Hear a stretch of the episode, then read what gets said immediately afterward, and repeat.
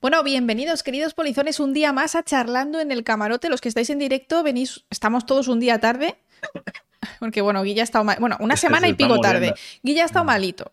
Y después de estar malito, eh, Endesa y Iberdrola le han cortado la luz en todo su barrio para que no pueda emitir este programa. Ellos pensaban, Guille va a librar el domingo, por lo tanto, si vuelve la luz el domingo, no hará programa porque estará descansando. Pero no, aquí en el camarote no se cumple. descansa, hay que cumplir.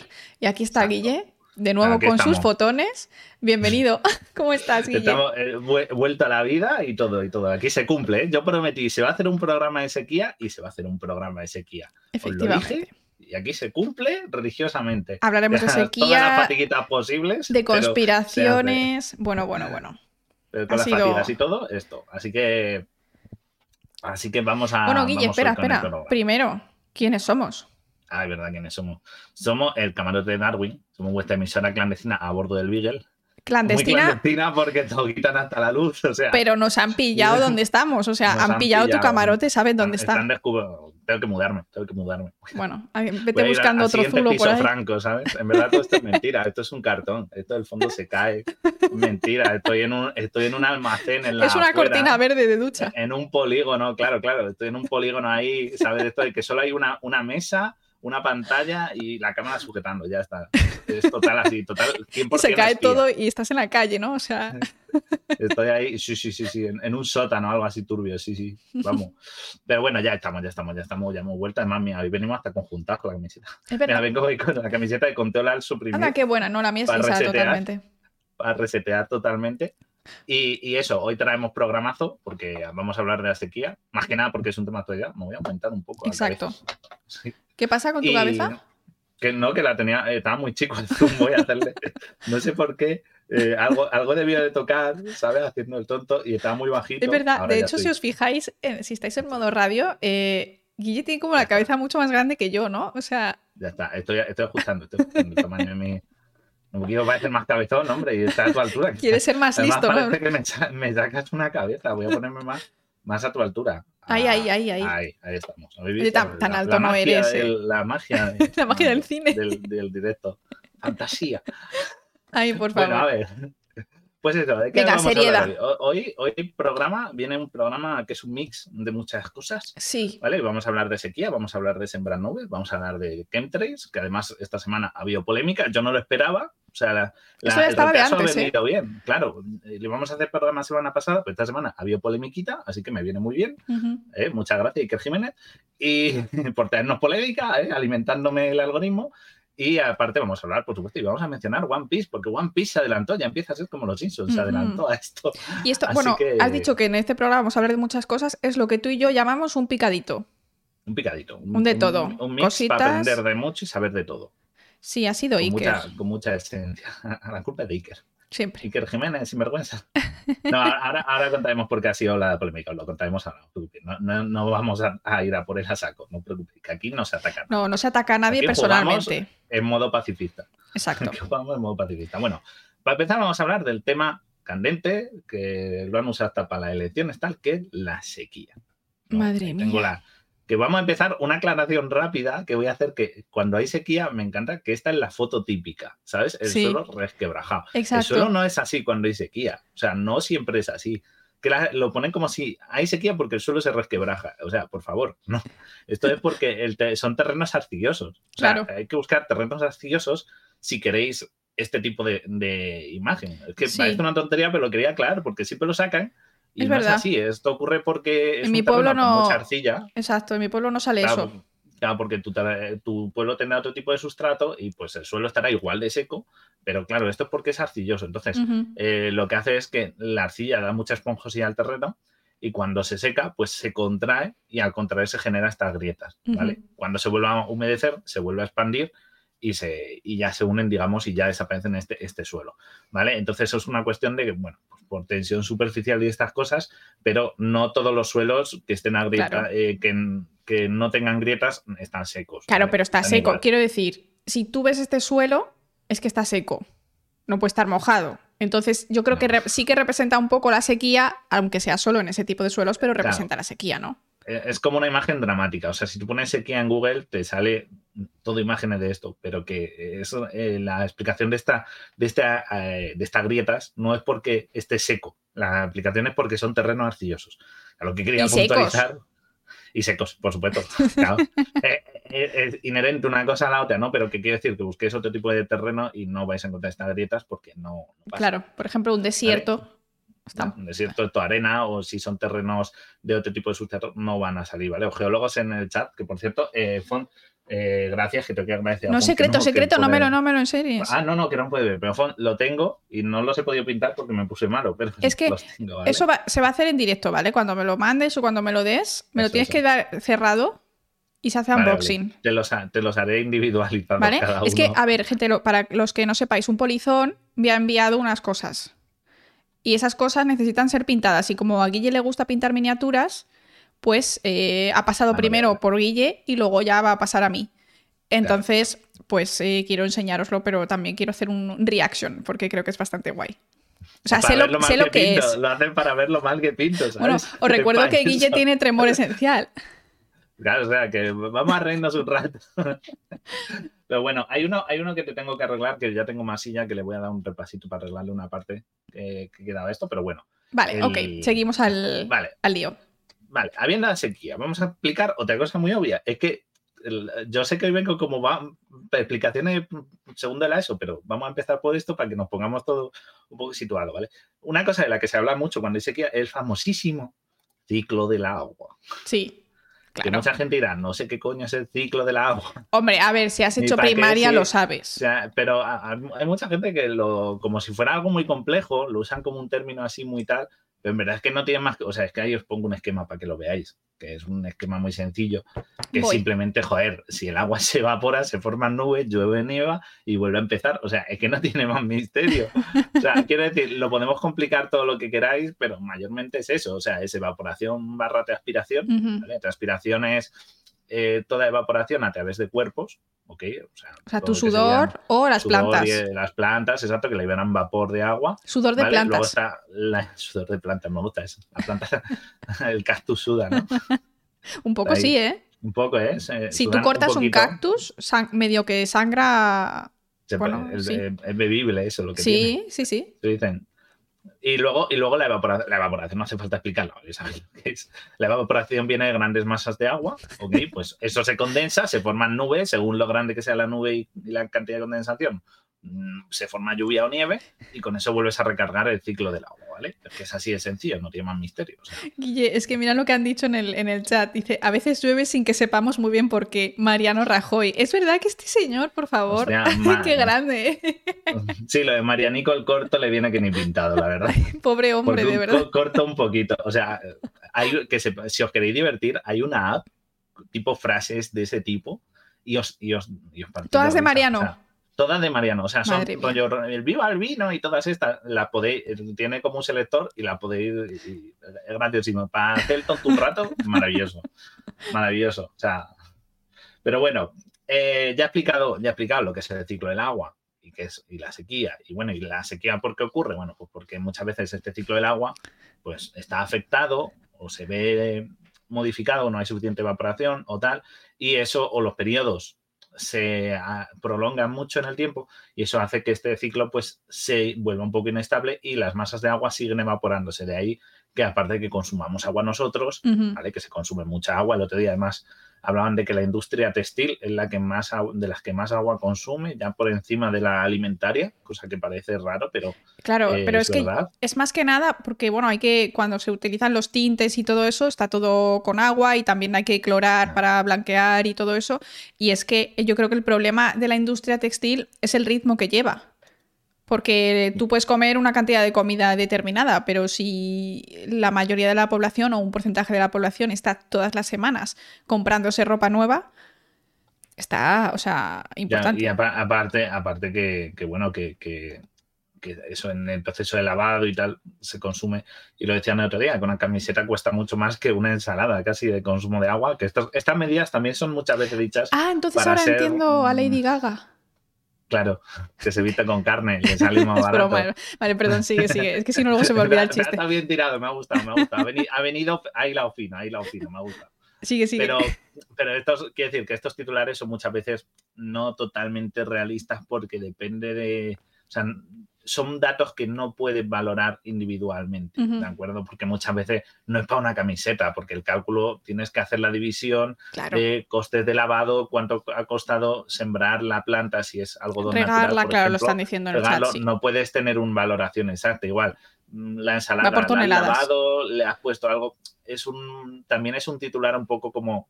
mm, No es que sea falso, porque es verdad que consume mucha agua, pero es un poco sensacionalista para generarte esa como culpa de no seas tan consumista, ¿vale? Van por ahí los tiros. Bueno, pero, también es cierto que si te vistes por encima de tus posibilidades, es decir, si tienes más camisetas que días del año, a lo mejor tienes cosas que cuestionarte. Yo creo que la mayoría, la mayoría de los polizones, por no decir todos, no son ese tipo de personas. Pero si tú te metes, por ejemplo, en Instagram, es consume, consume, consume, vestido, vestido, vestido, pantalón, pantalón, pantalón, zapato, zapato, zapato. O sea, es así completamente todo el rato. Y el nivel de consumismo que existe en la población de hoy realmente es un problema. Entonces, Puede ser, la camiseta que tienes tú vale más que tu ensalada, sí, pero tú te comes la ensalada una vez, la camiseta la puedes usar, esta camiseta tiene eh, 200 Claro. años. Claro, son las reutiliza, está igual, tiene un montón. O sea, yo camisetas veo muchas que me gustan, pero luego digo, es que hasta que no se rompan y las que se rompen Exacto. se tiran para pijama y si no para trapos, en el peor de los casos. Exacto, no se trata de O sea, vestir mal, pero tampoco de tener más de lo que necesitas. Claro, o sea, es, es como dice Rambo, dice, voy a comprar tres veces al año ropa. Yo también, verdad, O sea, yo, si no se rompe o digo, por alguna vez por, por algo nuevo, para estrenar algo nuevo, Sí, pero yo no soy de la gente que renueva armario entero, que hay gente que lo hace. Entonces, también eso es un poco la valoración. La ensalada, lo que tú dices, te la comes instantáneamente, o sea, te comes en el momento y ya está. Y una camiseta, pues, si le dan los suficientes usos o la, o la durabilidad hablo bastante, puede resultar más eh, económica hablando de agua que, Claro, que pero bueno. Igualmente Claro. es un poco estúpido comparar una camiseta con una ensalada porque quiero decir, Es que tienen usos no- distintos, no orígenes distintos. uso, claro, y o sea, y además que es una ensalada tenía que hacerla que es solo de lechuga, ¿cuánto le pongo a la ensalada? Le pongo carne, que hay Claro. muchos tipos de ensalada, gente. Ensalada de carne. Eso es, un, eso es un mundo. Hay gente que le echa pollo a la ensalada, o sea, que Ah, bueno, sí, es verdad, es verdad. pollo. Tipo la César, muy bien. Sí, sí. la ensalada César, o sea, la ensalada es solo un mundo. Habría que explicar qué tipo de ensalada. ¿Es solo lechuga y tomate? Porque el, o de pepino, o tiene Que- no, pepino no, qué asco. Ah, eh, ahí esto, pepino está muy bueno, que para el gazpacho viene, viene muy bien. Ya, en el gazpacho sí, mezclado, pero así solo. eh, A mí me encanta, me encanta, me encanta, me encanta.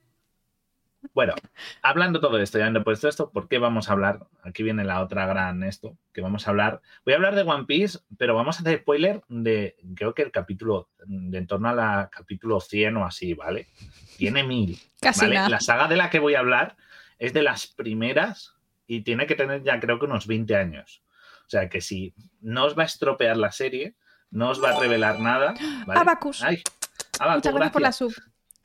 ¿Vale? Avisamos siempre porque hay gente que es muy, ay, no, spoiler, pero no vamos a revelar nada así de la trama de One Piece ni nada. Vamos a hablar de un trocito, de un arco que ocurrió hace 20 años y que, por favor, mm, si alguien no se ha visto One Piece, pues prueba a verla, pero tampoco te vas a perder nada ni vais a perder la esencia, ¿vale? Esto no es como una peli que os cuento el desenlace ni nada, ¿vale? Apa- Aparte que nadie sabe cómo va a acabar One Piece, porque en teoría en- lo tiene ese señor en una agenda en su casa, en la cabeza apuntado y ya está. O sea, que de vez en cuando apunta en la agenda y ya está. Sí, sí, la gente dice que si se muere nadie sabe cómo acaba. Hay rumores, pero Mira, bueno, sí, más di- o menos. nos dice ver. Punchy que se vio los 1050 capítulos en dos meses. Ostras, ¿eh? Hostia, eh. Espera.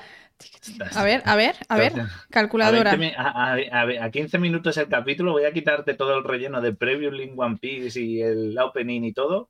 A 15 minutos. Entre 60, 1050. di- 60 días. Espera, no, Eh, 1050. claro, está calculado. calculadora. 1050 entre 60 días. Son 17 capítulos por minuto. ¿Cuántos minutos has dicho? 10 17, ca- 17 por, por 15. 15 son minutos. 200, eh, unos 15 minutos. 17 por 260 15, minutos entre 60. 260 minutos entre 60. 4 pues horas y media al día. día. O sea, hostias. Hostia, eh. Buena. bu- Hostia. Se está- Bueno, sí, tampoco One Piece tiene mucho relleno. Se puede haber saltado algunos capítulos. Si alguien se lo quiere ver, por cierto, que sepáis que hay una página que se llama One Page, A lo mejor se lo puso de fondo viendo otras cosas. Pues, pues ahí, eh, si lo queréis ver, eh, eh, es una, es, creo que es One Page, de One Piece, y podéis, creo que era así, ¿no? a ver, que no, One Page o One Page, es que no me acuerdo. Que yo, yo los he visto todos a, a Capón. One Pace, ¿vale? En vez de One Piece, One Pace y es eh, para ver los capítulos te hacen como un filtrado y te quitan todo el ah, relleno y todo lo que se repite. Eso es lo que hizo mi profesor de literatura cuando nos dijo que nos teníamos que leer el Quijote. Nos hizo una selección de capítulos y el resto no los leímos. Está muy bien porque te enteras de la historia sin toda paja, pues claro. Pues aquí lo podéis ver y lo que hace es eso, es, eh, es, te quita todos los capítulos que son de relleno, aunque a mí el relleno One Piece me gustan bastante. Son bastante ligeros y siempre te ponen un forzado win a, cosas que verán más adelante, tipo, pues ves a lo mejor una mención a algún personaje futuro o a alguien de la marina o algo. Siempre te lo van hilando. No entendemos nada, Guille. Como, en este. Quiero decir que cuando los rellenos, o sea, las, las series de anime son una temporada, te meten algo de relleno que no tiene nada que ver con la historia principal en teoría, ¿no? Y luego te meten, siguen con la siguiente saga. En One Piece, ese relleno suele ser, tiene, suele tener cosas de lo que va a venir en el futuro, ¿vale? Entonces, mm, se te hacen entretenidos de ver y suelen ser pocos capítulos, ¿vale? Pero es verdad que eh, con esta página, pues, o este, ¿no? este recopilado, pues te dice, sáltate todos estos capítulos y, y, vas ahorrando mucho tiempo. O sea, que te puedes ver, en vez de 1050, a lo mejor te ves 800 que sigue siendo un montón. Pero sí. que sé.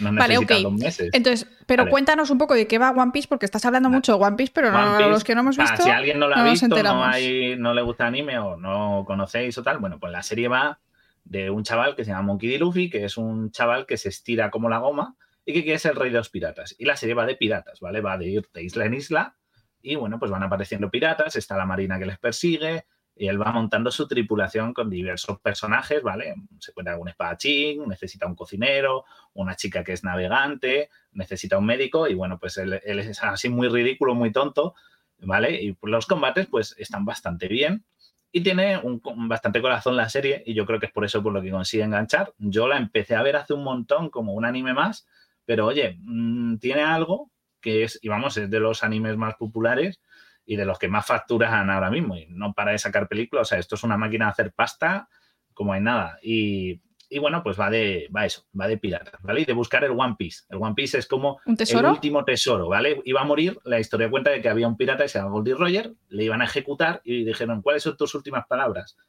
¿Por qué no? Porque la Marina lo capturó y dijo, hemos acabado con el pirata más famoso. Entonces vamos a acabar con la piratería gracias a que vamos a ejecutarle públicamente con mucha gente delante para que nadie más tenga huevos de ser pirata. Y él dijo, ah, sí, mis últimas palabras van a ser que hay una cosa que se llama el One Piece, está ahí todo mi tesoro y lo he dejado escondido. El que quiera que lo encuentre. Y lo que hizo fue pues hacer más popular la piratería. Y entre ellos pues está Luffy, ¿vale? Luffy, que lleva ese sombrero paja, que es como su marca identificativa, y se va encontrando pues con diversos piratas. Hay unas cosas que se llaman en, español las llaman nueces de BCU, en japonés es frutas del diablo, y te las comen y te dan poderes, y él pues se comió una de goma y se estira como la goma y tal, ¿vale? Entonces van viajando de isla en isla, y de lo que vamos a hablar es del arco de Arabasta, ¿vale? Arabasta es un país así como, pues como de Oriente Medio, ¿vale? Tiene esa estética con mucho desierto, mucho tal. ¿Y por qué vemos esta imagen? ¿Qué es esto que vemos aquí verde? ¿Vale? Pues esto verde eh, aparece en este arco porque como es un desierto, eh, hay poca lluvia. Y hablan de una cosa que se llaman los dance powder, ¿vale? Los polvos de, mm, la, de, bailar. de bailar, ¿vale? No es porque hagan bailar, sino lo que hacen es que causan, causan lluvia. Vale. ¿De acuerdo?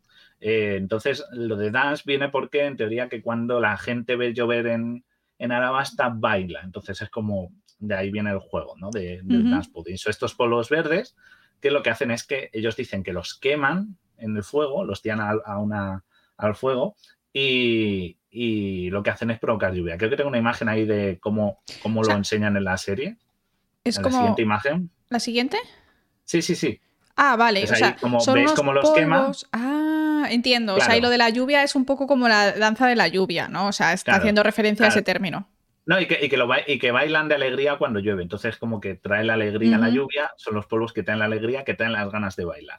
Vale. Y un poquito también por lo de la danza de la lluvia, un poco ahí todo el juego, ¿no? Vale. Y lo que hacen es que los queman, ¿veis? Y salen unos vapores verdes, unos, un humo verde, y eso ayuda a que condensen las nubes y llueva, ¿vale? En la serie te dicen que las, este polvo está prohibido de utilizar porque, claro, se roban la lluvia a otras, a otras regiones y hay al, en, esta, en este reino, ¿no? Pues te dicen que el rey tiene una revolución porque hay gente que cree que lo está usando para favorecer ciertos, ciertas regiones que llueva siempre y en otras, como ya les han robado la lluvia, no llueve y se empobrecen muchísimo. Entonces hay una revolución como una medio guerra civil todo esto con los piratas de por medio, ¿vale? Y un Cristo que hay montado de cuidado, ¿vale? Es todo muy complejo. Y, bueno, dicen que el gobierno mundial las ha prohibido utilizar estas, estos polvos de lluvia. Bueno, tiene sentido, o sea. Porque crean guerra. O sea, el gobierno mundial de este universo, ¿no? Te dice que estos polvos, pues los han tenido que prohibir porque, bueno, pues porque había una verdadera guerra de la lluvia y entonces lo, lo tuvieron que prohibir. ¿Y por qué aparece en el arco? Bueno, pues porque hay un... La, broma es que la gente cree que no llueve porque están utilizando estos polvos. De ahí viene el conflicto, la guerra civil. Pero esto es mentira, pasa en verdad el arco, el giro del arco es que el malo malísimo de esta, ¿no? De este, de la banda pirata a la que se van a enfrentar en este arco, pues se llama Cocodrilo el tío, y su poder es controlar la arena. Y que lo que hace se está causando sequía él voluntariamente. Ok ahí le veis en la foto, he puesto una foto de él, que es, bueno, más moderna, pero es como es él con el, ¿vale? Controla la arena y lo que hace es provocar tormentas de arena y secar las regiones que creen que les están robando la lluvia para crear una guerra civil y derrocar al rey y gobernar él. Es que es muy interesante además el tema de, la lluvia, cómo puede realmente eh, ocasionar mm, conflictos importantes, sobre todo en países que están ahí. Yo creo que España, quizá en el futuro, seamos un país en el que el agua sea un recurso muy, muy preciado, demasiado preciado como para jugárnosla. Bueno, la guerra del agua, que surgió no es de ahora, es de hace unos años, por los trasvases en España. ¿eh? Esto ocurrió en España, si os escucháis en Latinoamérica, en España hace unos años hubo una cosa que era la guerra del agua porque se quería hacer eh, unos trasvases de, ríos más caudalosos a regiones que necesitaban más, porque tenían un déficit hídrico importante, y se convirtió en una herramienta más que en verdad para ayudar tanto a los agricultores y tal, sino más bien una herramienta política de los que estaban a favor para ganar votos y los que estaban en contra, que es un poco lo que ha pasado recientemente con Doñana, ¿no? Que Doñana, eh, Doñana es un parque natural aquí en España, que es muy bonito, os recomiendo que lo, si podéis visitarlo, vayáis a verlo, vale mucho la pena. Eh, además lo hacen bastante no invasivo, mm, lo cual está bien para verlo. Y, yo disfruté mucho. Fui a verlo hace ya siete u ocho años y me gustó bastante. Y bueno, pues es una, tiene unas lagunas y tal. Y es un parque natural protegido. O sea, esto es prohibido para tal. ¿Y qué es lo que quiere? Pues el gobierno de la región quiere hacer, eh, coger agua de ahí directamente, secarlo para mm, los agricultores. ¿Por qué? Porque gana votos. La Europa le ha dicho que no y ellos han defendido en que, bueno, pues esto es una conspiración contra mm. de bolchevique y de estas cosas que dice, ya sabéis, porque el gobierno que dirige la región en la que se quiere hacer esto es, de, de, derechas. Y bueno, pues ya sabéis cómo se ha montado el Cristo de tal. Yo, en mi opinión, un parque natural que está sufriendo la sequía igual, porque esto la sequía afecta a agricultores y demás, para mí un parque natural que ya está jodido por la, por la, sequía. por la sequía, apretarle un poco más es destruirlo. Por supuesto, y, todos los científicos están de acuerdo en eso. Y todos los científicos, desde el punto de vista científico y ecológico, te están diciendo que no lo hagas. Por supuesto. Europa te está diciendo que no lo hagas, o sea, todo el mundo te está diciendo que no lo hagas, será por algo, ¿sabes? No es por, mm. por llevarte la contraria, no es una conspiración. Así que mejor que no Claro, pero bueno, las aves, las aves que anidan ahí en esas lagunas o que pasan cuando tengan que pasar, no votan, ¿no? Al fin y al cabo, ese es el problema. Que el que vota es eh, el, que, el que no es un animal o el que no. Pues los cuatro ecólogos que estén ahí o. Claro, y ese es, un, es un tema complicado, porque obviamente eh, también los agricultores tienen su derecho a no arruinarse porque no les llega el agua pero eh, hay que buscar una alternativa que nos suponga sacrificar algo como un espacio natural protegido como es Doñana. O sea que es, eh, es, yo creo que por ahí por donde se debe hacer, pero bueno, ya, ya eso lo resolverán ellos, porque aquí hay mucha polémica, aparte que en esto no solo se busca la solución ambiental o de necesidad, aquí hay un factor político que siempre hablamos de él, que se convierte en ganar votos porque en verdad no les importa tanto las cosas, independientemente del lado político que sea, y es todo cuestión de votos, no es cuestión de arreglar los problemas a nadie. Por lo menos yo lo veo así y me lo transmiten Pero así es que todo. Eh, cuando lo vemos. Vamos a ser honestos, esto es así en todo, en eh, sanidad, en, en, en, medicina, en salud, absolutamente todo se trata de los votos, no se trata realmente de mejorar nada a largo plazo. En ciencia lo mismo, pues estamos igual. Y, claramente, bueno, ya está habiendo roces en el, en el chat, obviamente, porque cada uno tiene unos intereses y volvemos a lo mismo. Al final... Eh, no, es discutir de política, o sea, hemos dicho que, a ver, decimos quién gobierna porque... Mm, es que la realidad no estamos mintiendo ni estamos diciendo que sean los malos ni nada. Pero da igual quién gobierna, o sea, es que al final los votos no lo, que, eh, los las aves no votan, las garzas no votan.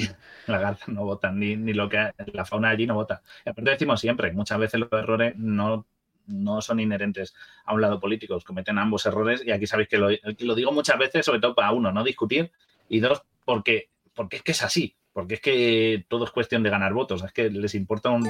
Elegid el bando que queráis. Tordosaurus. Siempre ganar votos. Gracias por esos seis meses. Muchas gracias, Tordosaurus. Seis mesitos ya, ¿eh?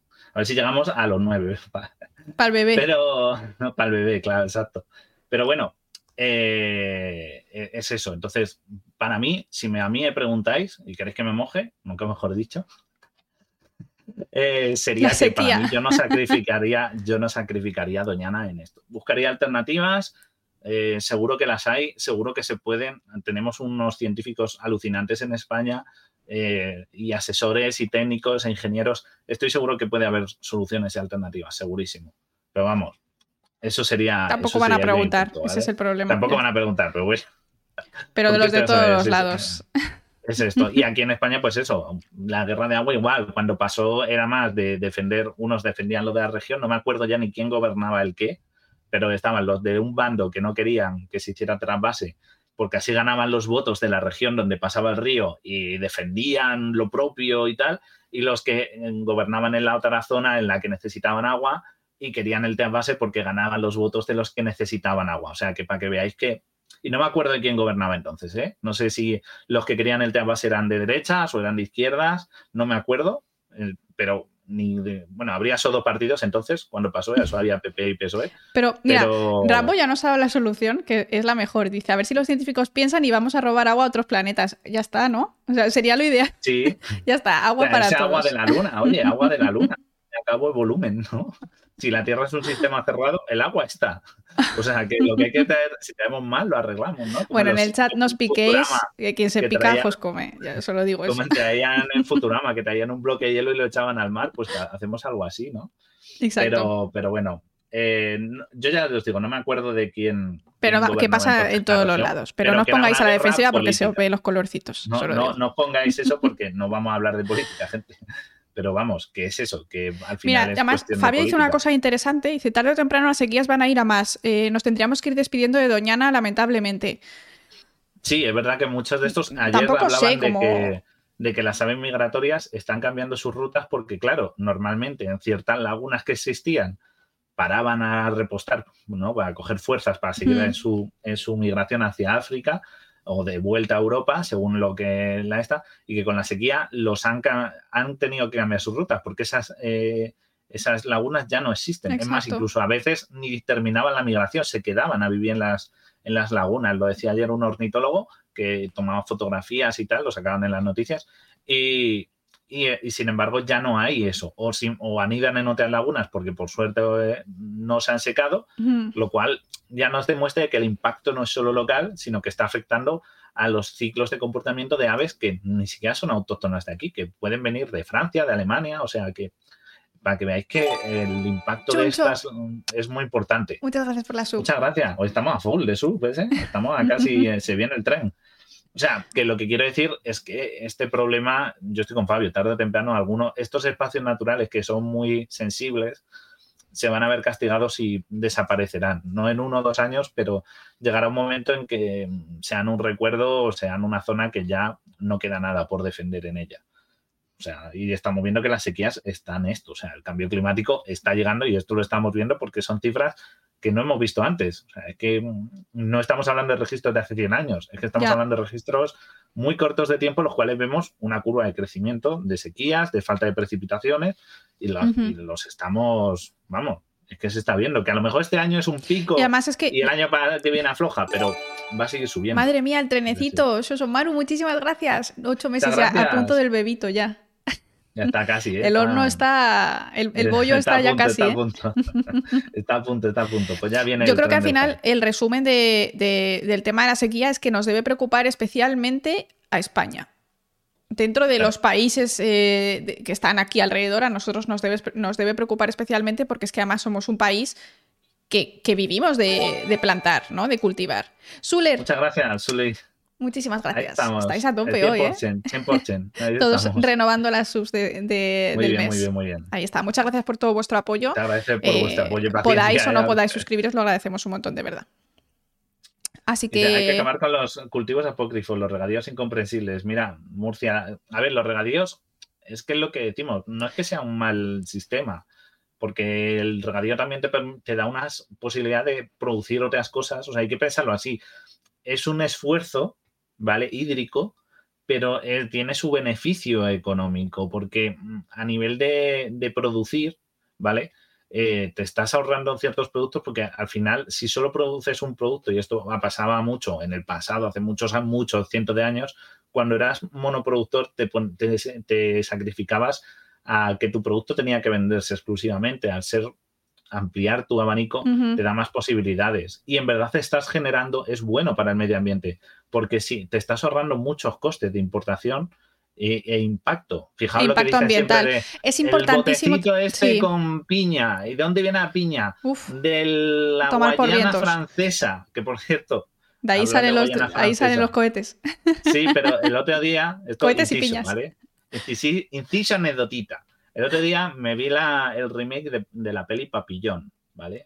no sé de qué es una peli que va de unos presos que se tienen que escapar, ¿vale?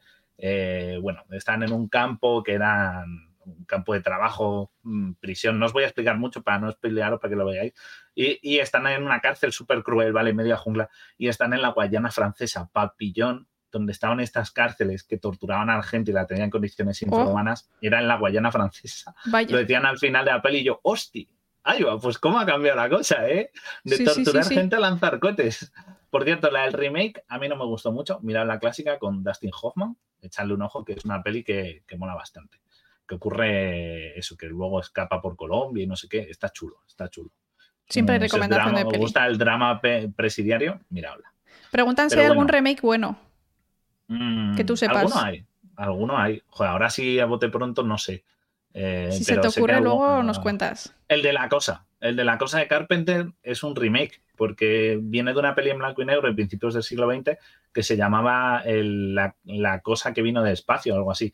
O sea, que la cosa de Carpenter es un remake y está muy bien. Así que mira, un ejemplo. Vale. Otra cosa que, que quería decir, en cuanto al tema de impacto, cada vez se está intentando em, ver más el impacto global de un producto, de una manera de hacer las cosas. No todo es agua, no todo es plástico, no todo es eh, temperatura o quemar carbón, es una mezcla de todo, ¿no? Entonces es muy difícil predecir el impacto que algo tiene comparado con otra, otra alternativa. Alternativa A, alternativa B, ¿no? Plantar X cosas en un sitio o yo qué sé, o tener bolsas de plástico versus tener bolsas de, papel, ¿no? Pero bueno, ahora que estamos con la sequía, plantar aquí versus plantar allí versus solo plantar en España tomate y ya está, ¿no? No lo sé. El caso es que si en España tienes que comer algo más que tomate, tiene más sentido poder plantar distintos tipos de cosas y poder comer distintos tipos de cosas porque a la hora de calcular el impacto traer cosas de fuera también tiene impacto. Es lo que estaba diciendo Guille, ¿no? Es decir, tú tienes que sumar todo. Y eso es lo que hemos estado fallando hasta ahora, porque son muchísimas variables. Es como tiempo, esfuerzo, em, quemar cosas, producir eh, plásticos para envolver esas cosas que vienen de lejos, etcétera. Entonces, entendemos que no tienes que tener piña todo el año en tu mesa, eso lo entendemos absolutamente todos. Pero sí es verdad que tienes que tener una variedad mínima de cosas en tu mesa durante el año, porque tienes que tomar frutas y verduras todo el año, entonces está, eh, es, muy complicado y realmente no sé si existe una solución que nos diga claramente a día de hoy esta es la dirección. Pero lo que sí sabemos es que se ha estado tomando, se han estado tomando decisiones en base a lo que era más llamativo, ¿no? Pues eso, en base a eh, cuánta agua gasta un cultivo, pues si gasta mucho es malo, pero es que a lo mejor gasta mucho, pero en otro sitio gasta igual y luego encima la tienes que traer, por ejemplo, no, o sea, me lo estoy inventando. Pero por ejemplo, el caso de las bolsas, que estaba muy claro que siempre te decía bolsas de plástico no, bolsas de plástico no, pero lo que consume hacer bolsas de cartón que se rompen al usarlas una vez o de tela, si cada vez que vas te coges una de tela o una de cartón, contamina más que la de plástico, porque tienes que sumar todas las variables que es producir, traer, llevar y el número de usos que tienen las bolsas también. La reutilización, sí. O sea, mm, yo eso siempre lo he pensado. Lo de la bolsa de plástico me parece una de esto, porque yo, por ejemplo, o sea, la bolsa de plástico, ¿quién no usa la bolsa de plástico en los supermercados como bolsa de basura? O sea, es que le está dando una reutilización. Ahora que no me das bolsas de plástico, tengo que comprar bolsas de plástico. claro, mira, eso que dice Miguel Ángel, quitar la bolsa de plástico es para que tú lleves tu bolsa, pero si tú vas a una tienda de ropa y no llevas tu bolsa y en vez de una bolsa de plástico te dan una bolsa de, papel cartón, esto lo ha dicho Ecodiuku, que por cierto podéis seguir a Ecodiuku si le hacéis SEO en el chat, si hay algún moderador por ahí, al final esto cuesta más. Pues lo que están haciendo ahora, de hecho, una, compañera mía, bueno, una, amiga de Fabio, que sabéis que Fabio es ingeniero agrónomo, eh, trabaja específicamente en esto, en ver exactamente cuánto consumes, o sea, cuántos recursos en total estás gastando, ¿no? Para cierto tipo de, proceso, ya sea, pues eso, agricultura o transporte o lo que sea. Entonces, eh, yo creo que la información está empezando a salir ahora y por mucho que te haya cosas que te gusten más o menos, hay que esperar a ver los datos porque no todo es lo que parece. Vi ayer una noticia, Guille, súper interesante. La carne de laboratorio, a día de hoy, o sea, la carne de laboratorio, que parece ser que es como súper barata de producir. He hecho aquí una placa de Petri. Un kilo de carne de laboratorio consume 10 veces más recursos que un kilo de carne de animal. O sea, crecer la vaca, matar la vaca, quitarle los huesos, todo, el kilo de carne te sale 10 veces más caro en cuanto a recursos.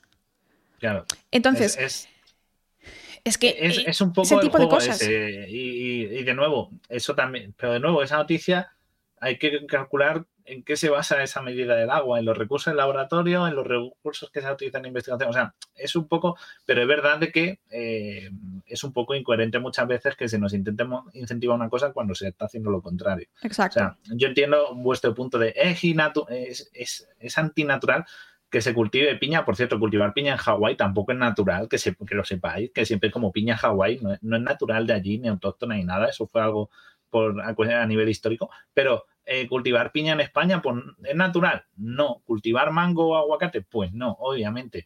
bueno, en España hay aguacates buenísimos, ¿eh? Sí, sí, hay buenísimos, pero que no es autóctona de aquí. ah, bueno, pero autóctono ya que queda. o sea, cultivo autóctono. a la vez estamos ahorrando en, o sea, lo que ganamos en, impacto es lo que compensa. Entonces, es un poco ese balance. Yo no sé si habrá un salto cualitativo, cuantitativo suficientemente significativo para decir, pues al final compensa más un regadío intensivo de aguacates aquí que, un, que gastar un poco y que traigan toneladas y toneladas de aguacate a España desde donde se cultive. Y además que, bueno, que es que esto nosotros lo vemos aquí, eh, Fabio trae fruta de su trabajo, de esta que sobra y no, no venden y demás, el aguacate español es mucho mejor porque lo que has dicho tú, para que el aguacate de, eh, de ¿cómo se dice?, de ultramar llegue bien, lo tienen que coger muy poco maduro. Y entonces en realidad tiene como menos grasa y no, no está muy rico y luego se te pasa enseguida. Y el de aquí, como es de cerca, lo puedes coger más cerca de la maduración y te cuesta menos y te, sabe más rico, ¿no? Entonces hay muchas cosas que no tiene sentido traer, pero pues que claro, en España no puedes producir todo el año. Entonces si tú quieres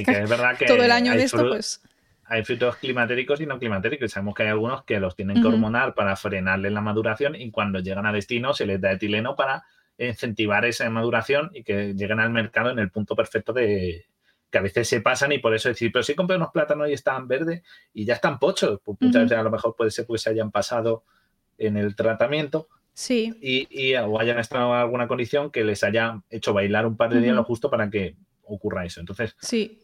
es de nuevo, ¿qué queremos? Eh, si es que también queremos comer aguacate, queremos. Es que no hay, no hay una solución perfecta, ¿vale? Yo creo que no la hay. pero creo que cada vez se están acercando más estos estudios que os digo, multidisciplinares, en los que se analiza todo, todas las cosas, ¿no? Y dentro de las opciones que va a haber, pues tenemos también que ver qué opción no va a ser posible, porque es lo que estaba diciendo por ahí em, lo de los coches eléctricos, que no sé quién, quién, lo ha mencionado, Miguel Ángel, ¿no? Lo de los coches eléctricos, que es otro ejemplo que no tiene nada que ver, pero también es lo mismo si tú intentas sustituir todos los coches de gasolina por eléctrico, vas a tener igual un problema ambiental y un problema de consumo que es insostenible.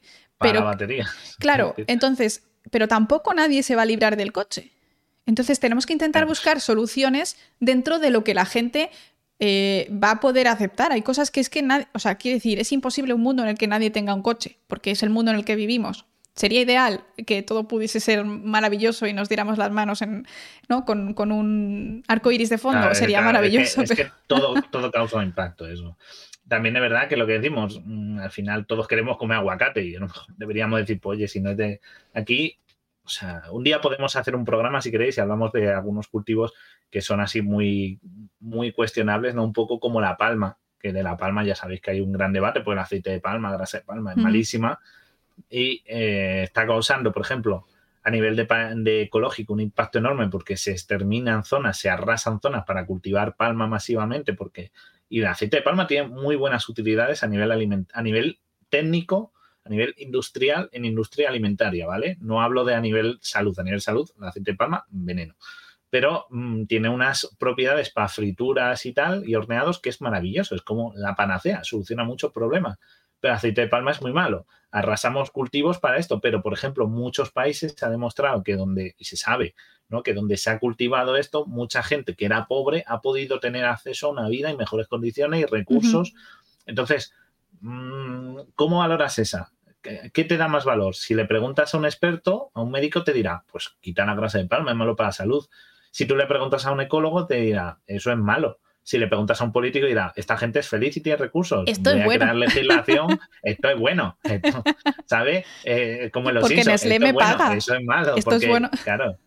Claro, es decir, quiero, quiero, pues voy a promulgar leyes para facilitar los cultivos porque esta gente vive mejor, me va a dar votos, a mí me interesa, me parece el aceite de palma lo mejor que le ha pasado al país. Hmm. Aquí en, eso también eh, me gusta, me gusta mucho lo que nos dice Boside. Dice, el problema es que pasamos de blanco a negro sin pensar en los grises, por supuesto. O sea, yo creo que obviamente la solución está en un gris. Sea más cerca de un lado o más cerca del otro. Es imposible, es, imposible decir, quito los coches, quito el aguacate, quito... No se puede. Claro, esa mentalidad maniqueísta de, no, esto es malo, pues entonces lo prohibimos. Es bueno, y lo admitimos. Es como, ni lo uno ni lo otro. Es decir, yo entiendo que el aceite de palma tiene muchas propiedades. A lo mejor hay que utilizarlo con más cabeza, no prohibirlo, pero utilizarlo con más cabeza. No usarlo para todo. Respecto al tema de los aguacates, alguien ha dicho que en México eh, tienen un problema por la altísima demanda, o sea, problemas ecológicos, que al final cuando tú estás explotando tantísimo algo, pues es un, es un problema. Ah, y alguien ha dicho algo por ahí interesante que se me ha pasado hacia arriba, no sé quién ha sido, perdón, pero ha mencionado, habéis visto el señor que tardó como seis meses eh, ah, el del sándwich, exacto. Él dijo, yo me quiero hacer un sándwich de pollo hecho por mí 100%. Y tardó seis meses y, tuvo que invertir no sé cuántos dineros, o sea, fue una cosa como muy brutal. dólares nos habéis puesto, Claro, por un sándwich. Porque primero, tienes que tener los pollos, tienes que poner trigo, o sea, un Minecraft, literalmente, de cero, que te empiezas a construir tu vida desde cero. Entonces, en realidad, producir en masa no tiene por qué ser siempre malo, pero obviamente pues tienen que venir expertos y te tienen que decir, este es el límite que tiene este, esta zona del mundo o es el límite que tienes tú por la disponibilidad de agua, la disponibilidad de petróleo que hay en el mundo, etcétera, ¿no? Entonces no hay blancos o negros, no puedes decir voy a dejar de tener pollos o voy a dejar de tener trigo, pero... Claro, es imposible, es imposible eso. Lo ha puesto yo Dabas, por cierto, lo he buscado porque yo tenía ah, localizado el mensaje para mencionarlo. Pero, sí, sí, muy interesante. Es, es, es, difícil, es difícil. Entonces, por lo que hablamos, y muchas veces hay que preguntar, es como lo de la lluvia. Y ahora, ¿por qué viene todo esto de One Piece que hemos mencionado? ¿no? Volver un poco al tema, para retrotraernos al que íbamos.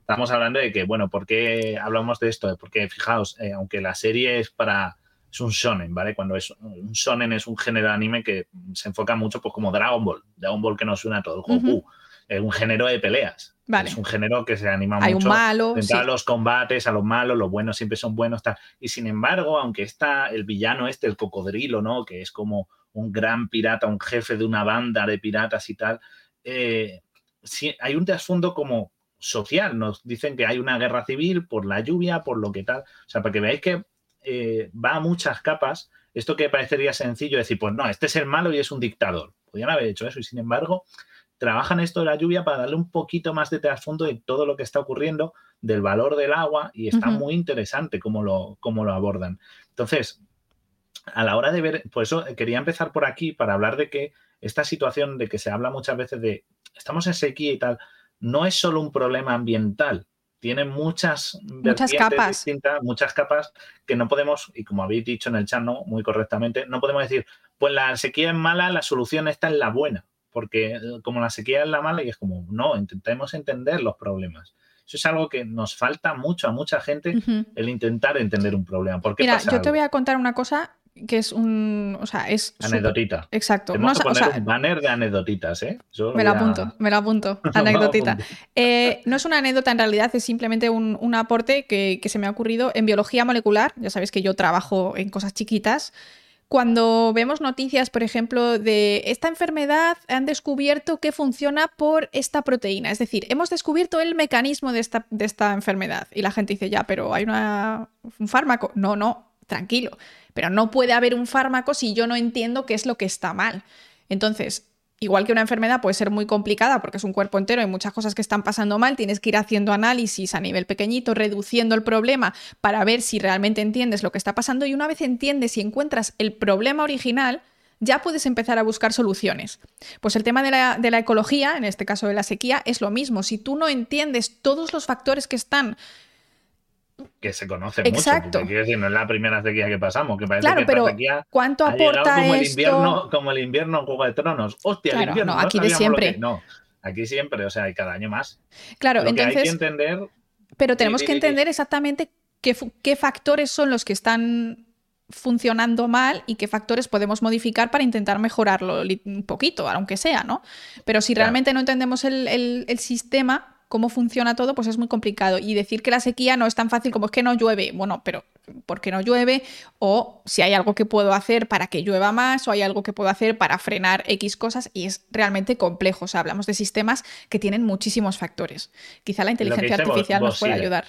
Sí, porque ahora todo lo hace la inteligencia artificial. Me Parece que la solución a todos los problemas. Pero lo que dice Boside y, y del pensamiento cortoplacista es decir, por ejemplo, decimos, la lluvia, la sequía es un problema. Vale, no vamos a solucionar la sequía de golpe con esto, pero ir trabajando para que según la cosa va empeorando, nosotros podamos tener una solución a esas fechas, a esos, porque más o menos se pueden establecer, igual que sabemos que el cambio de un grado del cambio climático se va a hacer tal, vale, no, no vamos a prohibir a la gente eh, usar plástico, no vamos a prohibir a la gente ir en coche, no vamos a prohibir a la gente hacer muchas cosas de golpe de un día para otro. No, pero es decir, vamos a empezar a trabajar para reducir la huella, intentar eh, reciclar, intentar consumir menos, trabajar para que eso sea un cambio progresivo. Legislar. yo creo, legislar. Todo eso. Lo más importante es legislar, claro. En, una curva que sea asumible para la población. Asumible poco a poco. No puedes usar el coche, pues me ha jodido.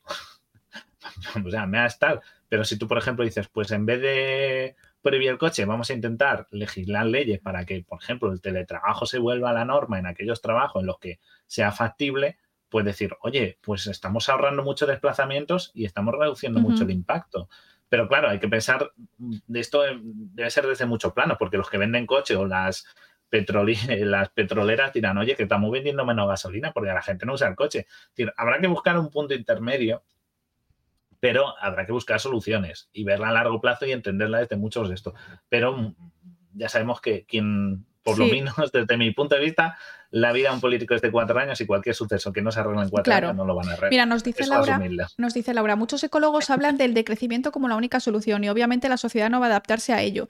No todos los ecólogos hablan como eso como la única solución, es como un movimiento de parte de la ecología, pero luego hay otros que son más eh, tecno-optimistas, por decirlo de alguna manera, y que piensan que puede haber otras soluciones para no reducir el, no, es, no, que no sea un, decrecimiento para volver a las cavernas, sino que sea una cosa lógica, que no sea todo un egoísmo de eh, yo voy al gimnasio en, coche o pues yo que sé, que haya un gimnasio más cerca para que no tengas que ir en coche, ese tipo de cosas, ¿no? Que seguramente haya soluciones que puedan dar lugar a los mismos resultados o a resultados similares sin tener un estilo de vida de las cavernas, ¿no? Entonces, hay distintos movimientos y yo creo que lo que dice Laura es verdad, es que nadie va a dar su brazo a torcer. Lo que estás diciendo tú, es que a mí, mm, a no ser que me lo prohíban, yo voy a seguir utilizando el coche porque tengo que ir a trabajar, porque tengo que dormir, tengo que eh, comer y tengo que ir de un sitio a otro, ya está. Entonces, es, es muy complicado y yo creo que al final la ciencia lo que tiene que hacer es buscar soluciones que sirvan para el mundo en el que vivimos.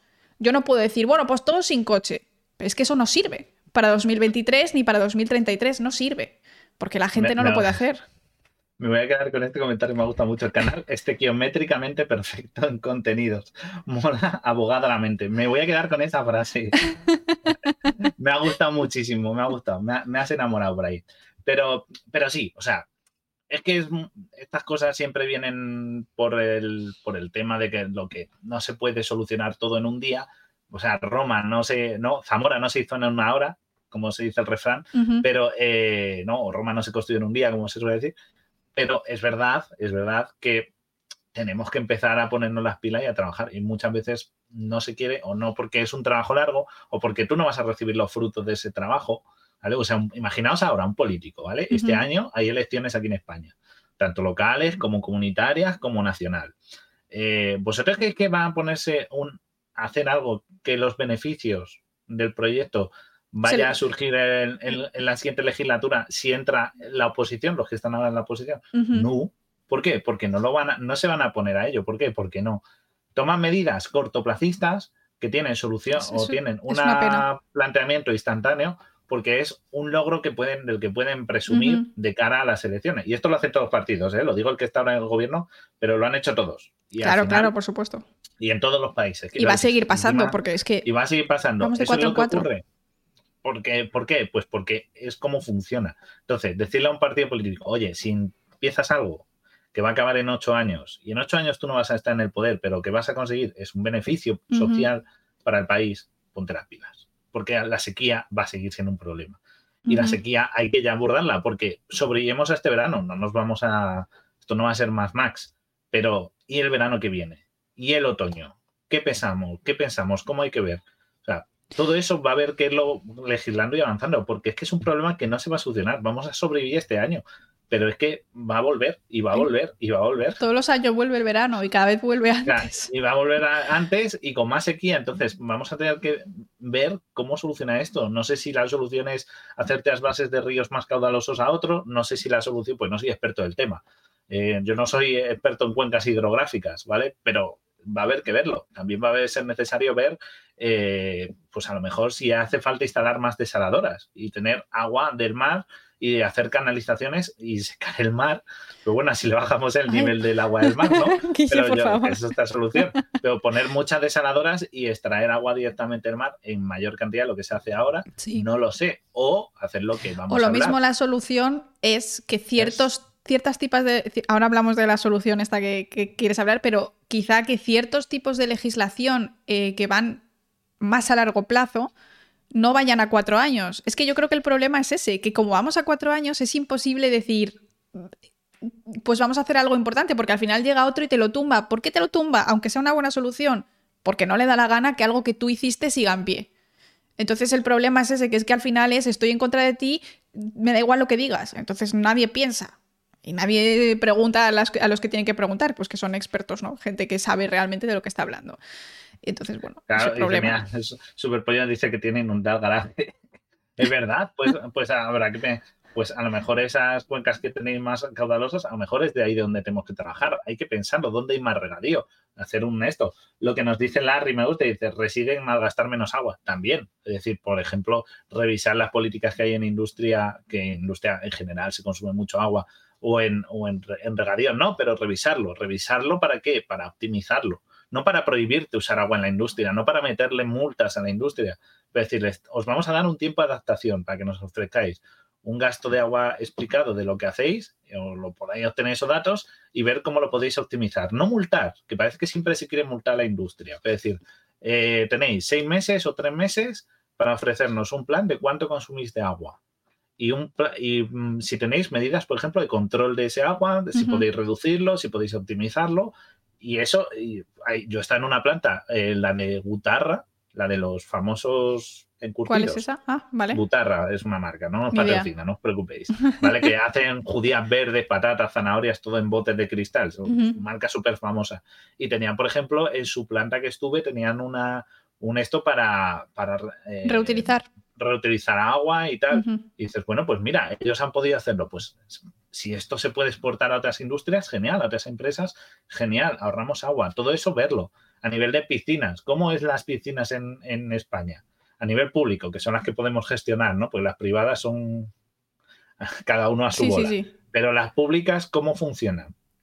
Bueno, pues vamos a verlo. Si se puede reciclar agua, si se puede utilizar, cuánto Ujú. se abren, cuándo se cierran, todo eso para mejorar. Todo- Claro, todo Pero eso hacer. tienes que legislar para que ocurra, como nos dice Claro. Somi. O sea, realmente tú no puedes decir, bueno, pues aquí te pones una planta de reciclaje de agua. Bueno, si no te la has puesto en tres años, pues entonces ya sí te multo. ¿no? Porque claramente. Por eso digo, darles un tiempo, no llegar a decir, ¿quién lo hace mal? Tú, multazo. Venga, Isma. deme dinero. Muchas gracias por esa sub, te la agradecemos un 12 montón. meses, ya Muchas he gracias hecho por tu año. apoyo. El añito, ¿eh? El añito ya lo ha cumplido. ¿eh? De aniversario en aniversario, Entonces, va. Entonces, lo que os digo, no es llegar a la multa, es dar periodos de adaptación relativamente asequibles, no es decir cinco años, porque en cinco años, cinco sequías que hemos vivido. Es decir, cuatro meses, cinco meses, medio año. Y os damos otro tanto de adaptación. Si no lo cumplís o no os importa un pito, pues ya sabéis, os viene la multa y os vamos a crujir. Que no, bueno, pues está bien, vais trabajando en ello. O sea, es lo que habría que hacer. Y con esto todo, consumo energético, que hemos estado viendo problemas, todo esto, es legislarlo y mejorarlo. Pero no, no hay interés. No hay interés, porque claro, es que la empresa, todas las empresas son Porque mucha gente que vota. solu- hay soluciones cortoplacistas que hay gente que además se han vuelto muy viral, he estado leyendo esta semana y mucha gente lo estaba proponiendo la solución cortoplacista que vamos a hablar. Así Vale. que pon la imagen número, number, eh, number ¿Seis? 8, 8, 8, 8, 8. Vale, ocho. La 6 es, es Luffy zurrándole al malo. Obviamente, eh, spoiler, Luffy gana, porque obviamente la serie siguió 20 años más, así que al Luffy ganó en esa. Al Vale, malo de las nubes. Esto, es, esto es lo que una de las protas de la serie, Que por cierto, cada vez tiene más tetas y cada vez tiene el bikini más pequeño. increíblemente, y solo han pasado dos años, ¿eh? Entonces, la, la historia de la trama, lo- desde que empieza hasta donde estamos ahora, han pasado como dos años y medio así. Y ha pasado de ser una chica en camiseta no plana, pero con un perfil pectoral normal, a tener unas cosas que dice, te está haciendo daño en la espalda. O sea, eso, te está tirando la columna, estás ahí. O sea, Está en la pubertad, claro, y no sabes, no sabes, Guille. Sí, sí, o sea, es como ha pasado de 0 a 100, de talla de pecho, quiero decir. Ah, De 14 a 16 Sí, años, ¿no? O Yo, sea, lo, yo esto lo siento mucho, no me gusta eso, ¿eh? Es como demasiado gratuito. lo sí, además es que mejor. es la única chica que está en el, en el barco, ¿no? Es como la... No, no, hay otra, hay otra. Es que tú, tú No he sé si llegado, no me acuerdo de también llegar. Igual, tiene todo personaje femenino de esta serie tiene unos pectorales increíbles. O sea, hace mucho press de banca o algo. Unos Pectorales. pectorales increíbles. ¿Vale? Eh, todo talla 100 mínimo, no hay. Pero bueno, lo que, lo que es curioso es lo que el, el arma que consigue esta chica. Pues luego le hacen, le fabrican un arma, un bastón, con los, eh, con los Diego. Ha venido Diego Clares. Diego, Bienvenido. venido. Un besote a Diego, que es amigo del canal, por supuesto. Estamos, nos pillas en pleno One Piece. Pero esto no tiene explicación científica. ¿Vale? Bueno, Vale. pues lo que decía, esta chica le hacen un bastón con los polvos de lluvia y luego, según avanza la serie, se lo van mejorando hasta el punto de poder fabricar nubes. ¿Vale? Es el, su arma se llama el Climatac y fabrica nubes. Climatac. Pero claro, y se fabrica nubes así como las nubes como concepto general. En Las plan, nubes es algo nubes. Muy, complejo. Entonces, yo lo que quiero a, a enseñaros es los tipos de nubes para que veáis, esto se os acordáis, seguro que habéis visto algún esquema. Esto pero no en todas el las cole. nubes son igual. Exacto. O sea, esto lo daba yo en, en cono. En cono, en conocimiento del medio. ¿eh? Ahí, uf, Se recuerdos da desbloqueados. En conocimiento del medio se da, pero luego en segundo de bachillerato hay una asignatura opcional, por lo menos cuando nosotros estábamos, que se Sí, la llamaba. alternativa. eh, medio de la ambiente. tierra y el medio ambiente. Me encantó esa asignatura. Súper Sí. bonita y comprendes mucho el mundo. O sea, es como conocimiento del medio profundo. Me gustó un montón. Es que, es que en selectividad, por lo menos en nuestra época, tenías o hacer física o esa. ¿Sabes? La física era dura. Laura de la tonta. Se fue a la. Entonces todo el mundo decía, bueno, pues nos vamos a TTM, ¿no? Pero O sea, yo tengo que decir que yo tuve un profesor que explicaba súper bien y a mí me encantó. O sea, yo realmente aprendí mucho del mundo y seguramente si hubiera hecho física, a lo mejor ahora te sabría decir eh, la, la parábola de caída de cosas, pero ahora te, te puedo explicar cómo funciona el ciclo del agua. O sea, esto se escucha en Latinoamérica, la prepa, ¿no? que como la que tenemos aquí, la selectividad, pues es que entre elegir física y una asignatura que te hablaba de ecología, de ciencia de la tierra y tal, eh, de impacto ambiental era mucho más fácil a nivel de examen, ¿vale? Pero aparte es que era más interesante, porque la física muy bonita. a mí me gusta, pero joder, eh, a nivel de eh, Física estaba duro, ¿eh? Sí, era muy complicada. Yo primero dije, Y era muy fácil en el examen cometer un error en un problema de física, o sea, en física y en matemáticas, que es algo que lo necesitaras porque ibas a hacer un bachillerato, un bachillerato técnico y fueras a una carrera concreta, el, mm, podías, todo el mundo cogía más ciencia de la Tierra, porque claro, al fin y al cabo, yo quería hacer biología. Si te hablan de nubes o de esto, pues muy tonto en que sepa no poder contestar al menos algo. Pero era una asignatura bastante profunda. Física ¿eh? más para listos, sí, sí. Era esto. Entonces, bueno, pues hablaban de los tipos de nubes que vemos aquí. Y yo recuerdo, por cierto, lo mismo. ahora hablamos de los tipos de nubes, pero yo recuerdo que ya en CTM, en mi año de segundo de bachillerato, estamos hablando de 2007. Porque tú y yo empezamos 2007-2008, ¿no? La uni. Sí. Entonces era 2006-2007, nuestro último año de bachillerato. Ya estábamos diciendo en clase, me acuerdo que mi profesor nos dijo, vale, eh, muy bien la eólica, muy bien la solar, pero por ejemplo, la solar para conseguir todo ese silicio para todas esas placas, no es viable hacer todo de solar. Tampoco eólica es lo más maravilloso y veíamos los efectos negativos y decía, pero este señor, ¿por qué está poniendo efectos negativos en, las energías renovables? Y ahora escucho a Kodiuku y claro, no todo, no todo es, no es oro todo, lo, que, lo que reluce. O sea, hay cosas también que tienen que hay que tener en cuenta. Claro, claro, la fotovoltaica es una solución, pero también tiene muchas consecuencias. O sea, se ve y, e impacto. Es que eso, eso es otro tema. Exacto. Pero sí, sí, es una asignatura muy interesante. A mí me gustó mucho. O sea, la cogí diciendo, bueno, no sé. Créditos fáciles, sí. no, me dijeron, ¿qué, ¿qué, quieres? ¿Física o lo otro? Y yo, la caja, tío, la caja. o sea, yo no tenía ni idea de lo que iba la asignatura. Y dije, da igual lo que fue. La caja, O sea, me la suda lo que haya. Súper bonita. Una asignatura, además, fue la asignatura en que más saqué en selectividad. Tuve un 9,7 en ella en, el examen de selectividad. Fue la que más saqué. Bueno, claro, a ver, es que un 9,7 en tipos de nubes. sobre 10, sobre 10, no sobre 14, ¿eh? sobre 10. Que entonces era sobre 10. Sí, sí, sobre teníamos nosotros. Fue, tuve, mis tres mejores fueron las de ciencia. 9,7 en, en, en, CTM, 9,5 en biología. Yo no me acuerdo y 8 y medio en química. Yo me acuerdo, lo tengo grabado a fuego en. Madre mía. La, bueno, peor, ¿cuál es? la peor lengua. ¿Lengua la peor? ¿Lengua? Yo historia. Porque odiaba historia. Lengua, lengua, que tuve seis y medio. Soy malísima con los nombres y los años, entonces realmente no, no me enteraba muy bien de dónde estaban las cosas. lengua. Yo la mejor inglés. Inglés tuve nueve y medio. es que inglés, era un modelo de examen. era un modelo de examen. O te lo sabías o. O sea, es que todos los exámenes de inglés eran así. Entonces yo en bachiller, mi profesor, todos los exámenes de todo el curso, todos los cursos, mi profesor que se llama Jackson, el, el, el, todos los exámenes eran igual que el de selectividad. Entonces cuando llegó a selectividad era como hacer uno más si tenías suerte de que el tema lo entendías, el texto que venía, el resto era un paseo. O sea que estoy desbloqueando recuerdos de gente. ¿eh? Sí, sí, totalmente. Estáis a tope con el ¿eh? Remember. Se nota que, nuestra gente es un poco también así mayor. ¿Llegasteis a hacer code? No, nosotros llegamos a bachillerato. o sea, ya después. Eh, ya a bachillerato. A bachillerato. plan de estudios. Bueno, Guille, que habría que revisar en este país, el plan de estudios, que cada año tenemos una cosa. ¿Cuál es tu nube favorita? Por, a ver, a mí me gusta por los nombres. Vale, ok. Ya luego te digo yo la mía. pero a mí lo de lo de los ¿cómo era? Los nimbos que aquí no están todos, pero eh, los nimbos los nimbostratos me gustan bastante. O sea, nombre nombre Nombres bonitos. Nombres bonitos. O sea, lo de esto están los estratocúmulos, los cúmulos el cumulonimbo es como el típico, ¿no? Sí, el, cumulolimbo es como la típica de lluvia. Esta que ves que ayer me, asomo a la ventana, está negro. Me asomo a la otra ventana del otro lado y está todo soleado. Y digo, uh. Y eso es que se, o sea, esa nube ahí, y claro, luego llovió por fin, por fin llovió aquí después de dos meses sin llover. Mi favorita no es por nombre. Mi favorita oh. son eh, los típicos cielos estos que son como muy de Velázquez, muy al atardecer y tal, rosita, pero tiene que haber ah. nubes. Yo creo que ahí hay, no sé si hay cirros o cirrocúmulos, que son así como nubecitas ligeras, pero luego también los cúmulos quedan muy bonitos en el atardecer. Son cirros, esos son ser cirros, los que hacen esas, hmm. esos cielos tan bonitos para tirarle fotos, que se va todo el mundo a los miradores a tirar 500 fotos, son ser cirros. Los cirros son chemtrails.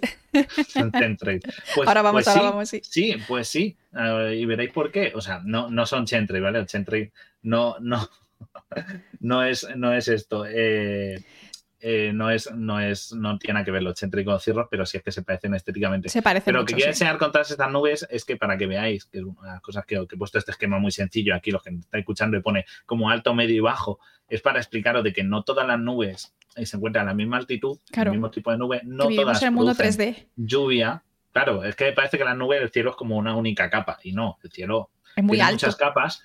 La diferencia de altitud, estamos hablando de miles de metros de diferencia, o sea, un cirrostrato o un cirro que tanto le gusta a Laura puede estar en una capa muy alta de la atmósfera con una diferencia de un cúmulo, a lo mejor se, se- le separan 4.000 metros de Claro. diferencia de altitud. O sea, el cambio es muy significativo y eso afecta al tipo de lluvia que podemos encontrar. Hay nubes incluso más, hay nubes lenticulares, por ejemplo, hay un tipo de nube que no, no se ve ahí, que es lenticular, que cuando se ve parece un ovni A ver, que voy a son las que dicen, no parecen un ovni, son nubes lenticulares y no todas estas nubes producen lluvias. Hay algunas que sí, hay otras que no directamente. Eh, por ejemplo, los cúmulos son las típicas con las que llueven. Son las típicas, lo que se dice, mañana de borreguitos, tarde de charquitos. Porque por la mañana hay muchos cúmulos, cuando veáis no muchos sale. cúmulos por la tarde esto. O sea, a ver, esa es esa, ahí se ve. ¿Veis? Pues esos son Aquí. Eh, las nubes estas lenticulares que parecen ovnis, pero no son ovnis, es que son por otro tipo de formación y tienen este aspecto que veis ahí que nos Son pone chulísimas, ¿eh? muy bonitas. Yo vi hace poco son aquí y había muchas, estaba todo el cielo eh, lleno. Y de hecho, Fabio dijo, mira esas nubes, ya verás que te va a salir alguien por ahí diciendo, en Valencia había ovnis. Y efectivamente, al día siguiente en Twitter, pum, pum, pum, fotos. Fotos Claro. de aliens. Claro, porque son unas nubes como se les da una forma muy definida, ¿no? Pues, pero vamos, es lo mismo que cuando os tumbáis a mirar las nubes. Hay gente que se tumba a mirar las nubes y a ver figuras, aún eso. o Yo sea, ya no tengo tiempo, es- pero... es- es- la gente no tiene tiempo para mirar a las nubes. Eso yo lo de hacía libro, ¿eh? muchísimo Eso antes, es muy sí. bonito, ¿eh? Título de libro. De la gente poema. no tiene tiempo. Sí, ¿no? Así como. Cuando tenía tiempo para Coelho. mirar las nubes. Pablo Coelho, te lo cedo. Eh, aprovechalo para el siguiente libro. Eh, pero, pero es verdad, o sea, es- eso de las nubes lenticulares es lo mismo que si tú ves una jirafa en una nube, o sea, pero son iguales. Lo que quiero decir con estas nubes es que eh, vamos a tocar ya el tema, que habéis venido, que los Chentry, que estáis ahí como en la, que- ahí echando espuma por la boca, los Chentry, Echando nubes. Iker Jiménez, ¿qué está haciendo? No, pues eh, vamos a hablar de ello, ¿por qué? Porque eh, la gran pregunta, ¿no? Que es lo, y, y eso es la imagen que he encontrado, que me ha gustado mucho esta imagen de ¿se pueden robar las nubes? Chan, ya que hemos chan, hablado de. One Piece y los polvos de lluvia estos para robar nubes, ¿se pueden robar nubes? Así solucionamos la, la, la sequía, ¿no? Simplemente sembramos o la robamos ¿A quién se las robamos? Y claro, o sea, robamos a, a- a de donde vengan, provocamos A lluvia Reino entonces- Unido, ¿no? Claro, Reino Unido. Esos tienen mucho. esos tienen Por mucho. eso Además, digo- ahora ya la monarquía está débil. La monarquía está débil. Es momento de golpear. Por cierto, qué ridículo de la coronación, ¿eh? O sea, me di cuenta que estamos totalmente en 2023 y estos señores viven. Viven en el, en el siglo XV ya. ¿eh? Fue una cosa. Totalmente- Parecía que se le iba a caer la corona y que le iba a tapar los ojos de, de lo pesada de que era, de- muy que ridículo. decía que pesaba 4 kilos la corona, una locura. una locura. Galicia, vamos a por los gallegos, en verdad, esto es un plan para ir a por los gallegos. Pero, pero es verdad, o sea, todo el mundo este, esta semana con la sequía, bueno, esta semana y la anterior, porque como había un retrasito, pues eh, todo el mundo estaba hablando de eh, hablar de, de, pues sembremos nubes, ¿no? Vamos, no Sí. tanto robarlas, sino sembrarlas y tal. ¿Se pueden sembrar nubes? La respuesta es sí, Sí, ¿vale? Hay un método químico que se Surprise. utiliza, que se conoce a nivel mundial, no es algo tal, incluso está regulado, ¿vale? Eh, ¿cómo, ¿Con qué se puede sembrar una nube? Bueno, pues una nube se, va, se siembra con esta imagen, con lo que tengo ahí, ese botecito, un polvo que parece polvo, ácido fólico, amarillo, un polvito ahí, una de prote, no, sal yodada. no, no. No, esto, esto, esto, son, esto es yoduro de plata. Por eso ¿vale? tiene el color como amarillo-naranja, es por el yodo. Claro, es por el yodo. Tiene uno- un color, es como un amarillento pálido. Parece un poco la leche de bebé Sí, de esta, ¿no? La de un poco la que se echan los es un poco más fosforita, sí, un poco más llamativo. Entonces, eh, esto, este, este químico, es un químico normal, no tiene ningún, no es nada extraño, se conocen, ya veis, el yoduro de plata, o sea, es una, es una sal sencilla y lo que se utiliza es para los procesos de siembra de nubes, ¿vale? ¿Qué es lo que hace este, este, pro- este producto químico, este químico? Bueno, pues lo que hace es que se dispersa, el objetivo es dispersarlo en el aire, ¿de acuerdo? Y lo que se queda en suspensión es un polvo muy volátil, se queda en suspensión las partículas, así, con este gesto así de fantasía de suspenso, que los que estáis en directo y los que estáis en audio lo estáis perdiendo, pues tenéis que venir a los directos y darnos muchos likes y cosas, eh, y seguirnos en redes y esto, pues este efecto fantasía lo que hace es que se disperse en el aire y eh, actúa, facilita, claro, actúa como núcleo de condensación Exacto. a las moléculas de agua. Es decir, es como que las atrae y hace que se agrupen la molécula de agua creando gotas y hace que llueva. ¿Vale? El gobierno nos fumiga, pásalo. Está. El gobierno nos fumiga. Bueno, hay que, hay que decirlo, hay que decir de que eh, para que veáis de si está regulado o no, está permitido en algunos países de la Unión Europea, ¿vale? Y existen variaciones de regulación. No hay una normativa europea exclusiva, como para otras cosas. En este caso, eh, hay legislación individual por países, ¿de acuerdo? Y en el caso de, vamos, y hay incluso directrices internacionales de la Organización Meteorológica Mundial, que también ha considerado que este uso pues tiene sus beneficios. ¿De acuerdo? Aquí en España lo regula un ministerio que he tenido que comprobar si existía, porque me ha sonado muy largo y he dicho, ¿este de verdad existe? Pero sí, sí, Conspiración, ¿no? Sí, no, no, es que tiene un nombre muy largo y digo, este no es el típico, ¿sabes? No- es de los que no se conoce tanto. ¿El del ¿vale? tiempo?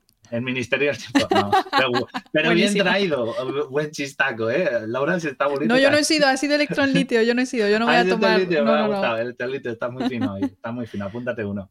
Este, dale un positivo. Eh, no, el ministerio es el Ministerio de Transición Ecológica y el Reto Demográfico de España. Ese es todo un, nombre, un nombre muy largo. Yo no sabía que existía. Es de Vale. estos que no escuchas tanto. Y bueno, pues está, está regulado y, y lo que permite es que se use en áreas geográficas o situaciones específicas en las que pueda ser beneficioso, ¿vale? O sea, no es jauja de vamos a usarlo a, a porrillo y tú si No. lo compras lo puedes usar. En plan, como No. cuando vas a un restaurante y usan litros, kilos de sal. No es así. Claro, no, no es así. Esto es, esto se tiene que controlar porque obviamente es un químico. O sea, si todo el mundo se pone a usarlo lo loco, pues entonces se utiliza Claro. con qué finalidad. Una de ellas, es, como hemos dicho, eh, producir lluvia. ¿Vale? Tú lo dispersas, creas núcleo de condensación y generas lluvia. Pero Eso claro, esto tiene consecuencias.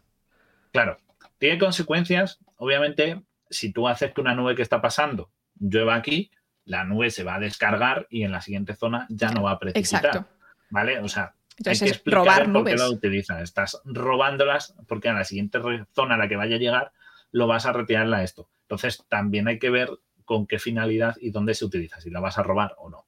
¿vale? Ujú. No sé, para que no se use a lo loco y haya gente que se ponga a utilizarlo aparte. Es un químico, quieras o no, aunque no tiene un impacto y es relativamente inocuo para la salud, si se usa masivamente, Claro. pues hombre, tampoco es bueno, porque si he hecho Yo duro de plata 5 industriales- molar, ¿no? O sea, básicamente a- agua a amarilla. tope, súper concentrado. No, hombre. Uti- Pues eso se utiliza poco tiempo y no se puede utilizar, por ejemplo, de forma extensiva, intensiva, perdón, eh, a- alargada en el tiempo. Se Claro. utiliza en la situación. Otro de los usos que tiene, que la gente no los conoce, es, por ejemplo, cuando hay nubes muy grandes. Cuando hay nubes muy grandes, ¿vale? Que puede mucho riesgo de liarse muy producir parda. gran granizo. Y. He visto que cuando caen aquí pelotas de granizo, eh, vamos, hacen destrozo Claro, se en cargan cultivo, en, en Coches. estructuras, en co- coches, eh, hieren a gente si te dan. O sea, ¿qué es lo que se utiliza? Pues se utiliza un poquito de yoduro de plata antes de que la nube llegue para producir una condensación por adelantado y que precipite, se descargue un poco y no tenga tanta probabilidad de producir este granizo tan gordo, ¿vale? Digamos que la desinflas a la nube, la debilitas, ¿vale? Se suele utilizar Claro. también, pues incluso si va a cultivos, para prevenir que la nube llegue y arrase un cultivo. Claro. Si tú Nos haces están, esto- nos están preguntando si sabemos si hay condiciones mínimas para que esto funcione. Porque, claro, si estamos en un aire 0% de humedad, Claro, o sea, ahora mismo, por ejemplo, si nosotros cogemos, bueno, esta semana porque está un poco nublado, ¿vale? Pero imaginaos la semana pasada o hace dos semanas que hacía un calor de, de justicia, un sol de y- justicia. ni una nube. y no había nada, un puñetera nube. Si yo fumigo el cielo, no va a llover nada. Claro. Porque eh, no, no genera esporádicamente una nube. No genera nube, requiere que haya cierta humedad y lo que haces es que se densifique esa humedad. Entonces no, no, no, no consigues, si no hay nada es que no puedes extraer. O sea, es que no, no vas a, va a quedarse en suspensión. Si hay viento y tal, lo dispersará el yoduro de plata y adiós muy buenas. Claro. ¿vale? Pero no, no va a llegar a esto. Y es una cantidad lo bastante baja como para que no sea Alguien ha hecho una tóxica. Alguien ha hecho una pregunta que yo no tengo la respuesta, pero creo que se puede responder, responder relativamente sencilla. Dice, ¿cuántas moléculas de H2O hacen falta para formar una gota? ¿Vale? Yo, por ejemplo, en el laboratorio sé cómo son, o sea, sabéis que uso pipetas, ¿vale? Y la gota más pequeña que, que puedo hacer sin que simplemente la puedo soltar en el tubo del, de, de Pendorf, estos tubos chiquititos, serían unos 10-15 microlitros de agua, que siendo agua, o sea, 1, ¿no? Densidad de 1, pues 10-15 microgramos. Si tú sabes que un mol de agua son 18 gramos, porque creo que ese es el peso molecular del agua, ¿no? 16 de oxígeno y 2 de cada hidrógeno, puedes hacerte ahí las cuentas de cuántas mole cuántos moles hay de agua en una gotita súper pequeña. Que esa gota llueva depende de muchísimos más factores. Depende de la temperatura que hay alrededor, un montón de cosas. Yo te digo eh, cuántos moles podría tener una, gota de agua. Que caiga o no caiga. el diámetro medio de una gota de lluvia es de, unas, eh, de unos. El interior de una nube es de unas 20 micras, ¿vale? Pero es que, claro, a esto hay que tener en cuenta, porque si hablamos de. Hacemos el cálculo, ¿vale? Con moles y tal, de cuántos gramos de agua y tal. La cosa es que no es solo una cuestión de cuántas moléculas, porque podrías hacer. Es decir, si yo me dices que tengo una, gota de unas, pongamos, dos, eh, dos, 20 micras, que me diga, 20 micras. Si yo considero que la gota es esférica, hago el cálculo. No me voy a poner a hacer el cálculo porque no, va a dar, pero os lo digo para que lo hagáis, ¿vale? Si lo hagáis en casa luego si queréis y tal. Vosotros cogéis 20 micras, ¿vale? 20 comunidades de medida. O 0, si lo queréis pasar a milímetros, 0,02 milímetros. ¿Vale? 0,02 milímetros. vamos a considerar que una gota es esférica, ¿ok? No tiene esa forma de lágrima, tiene una forma esférica. Podemos calcularlo, cogemos la, fórmula de el volumen de una esfera, ¿vale? Que era, era, mm, eh, era el volumen, el volumen de una esfera de 4 tercios pi r cubo. no sé. Creo que sí. Volumen de esfera 4 tercios de pi r cubo. O sea, sería 4 partido por 3 por 3,14 14 más. Eh, por, eh, por el 0,02 elevado al cubo. ¿vale? Claro. Que es el radio que hemos cogido. Perdón, el 0,01, porque hemos dicho que el diámetro era 0,02, así que el radio es 0,01.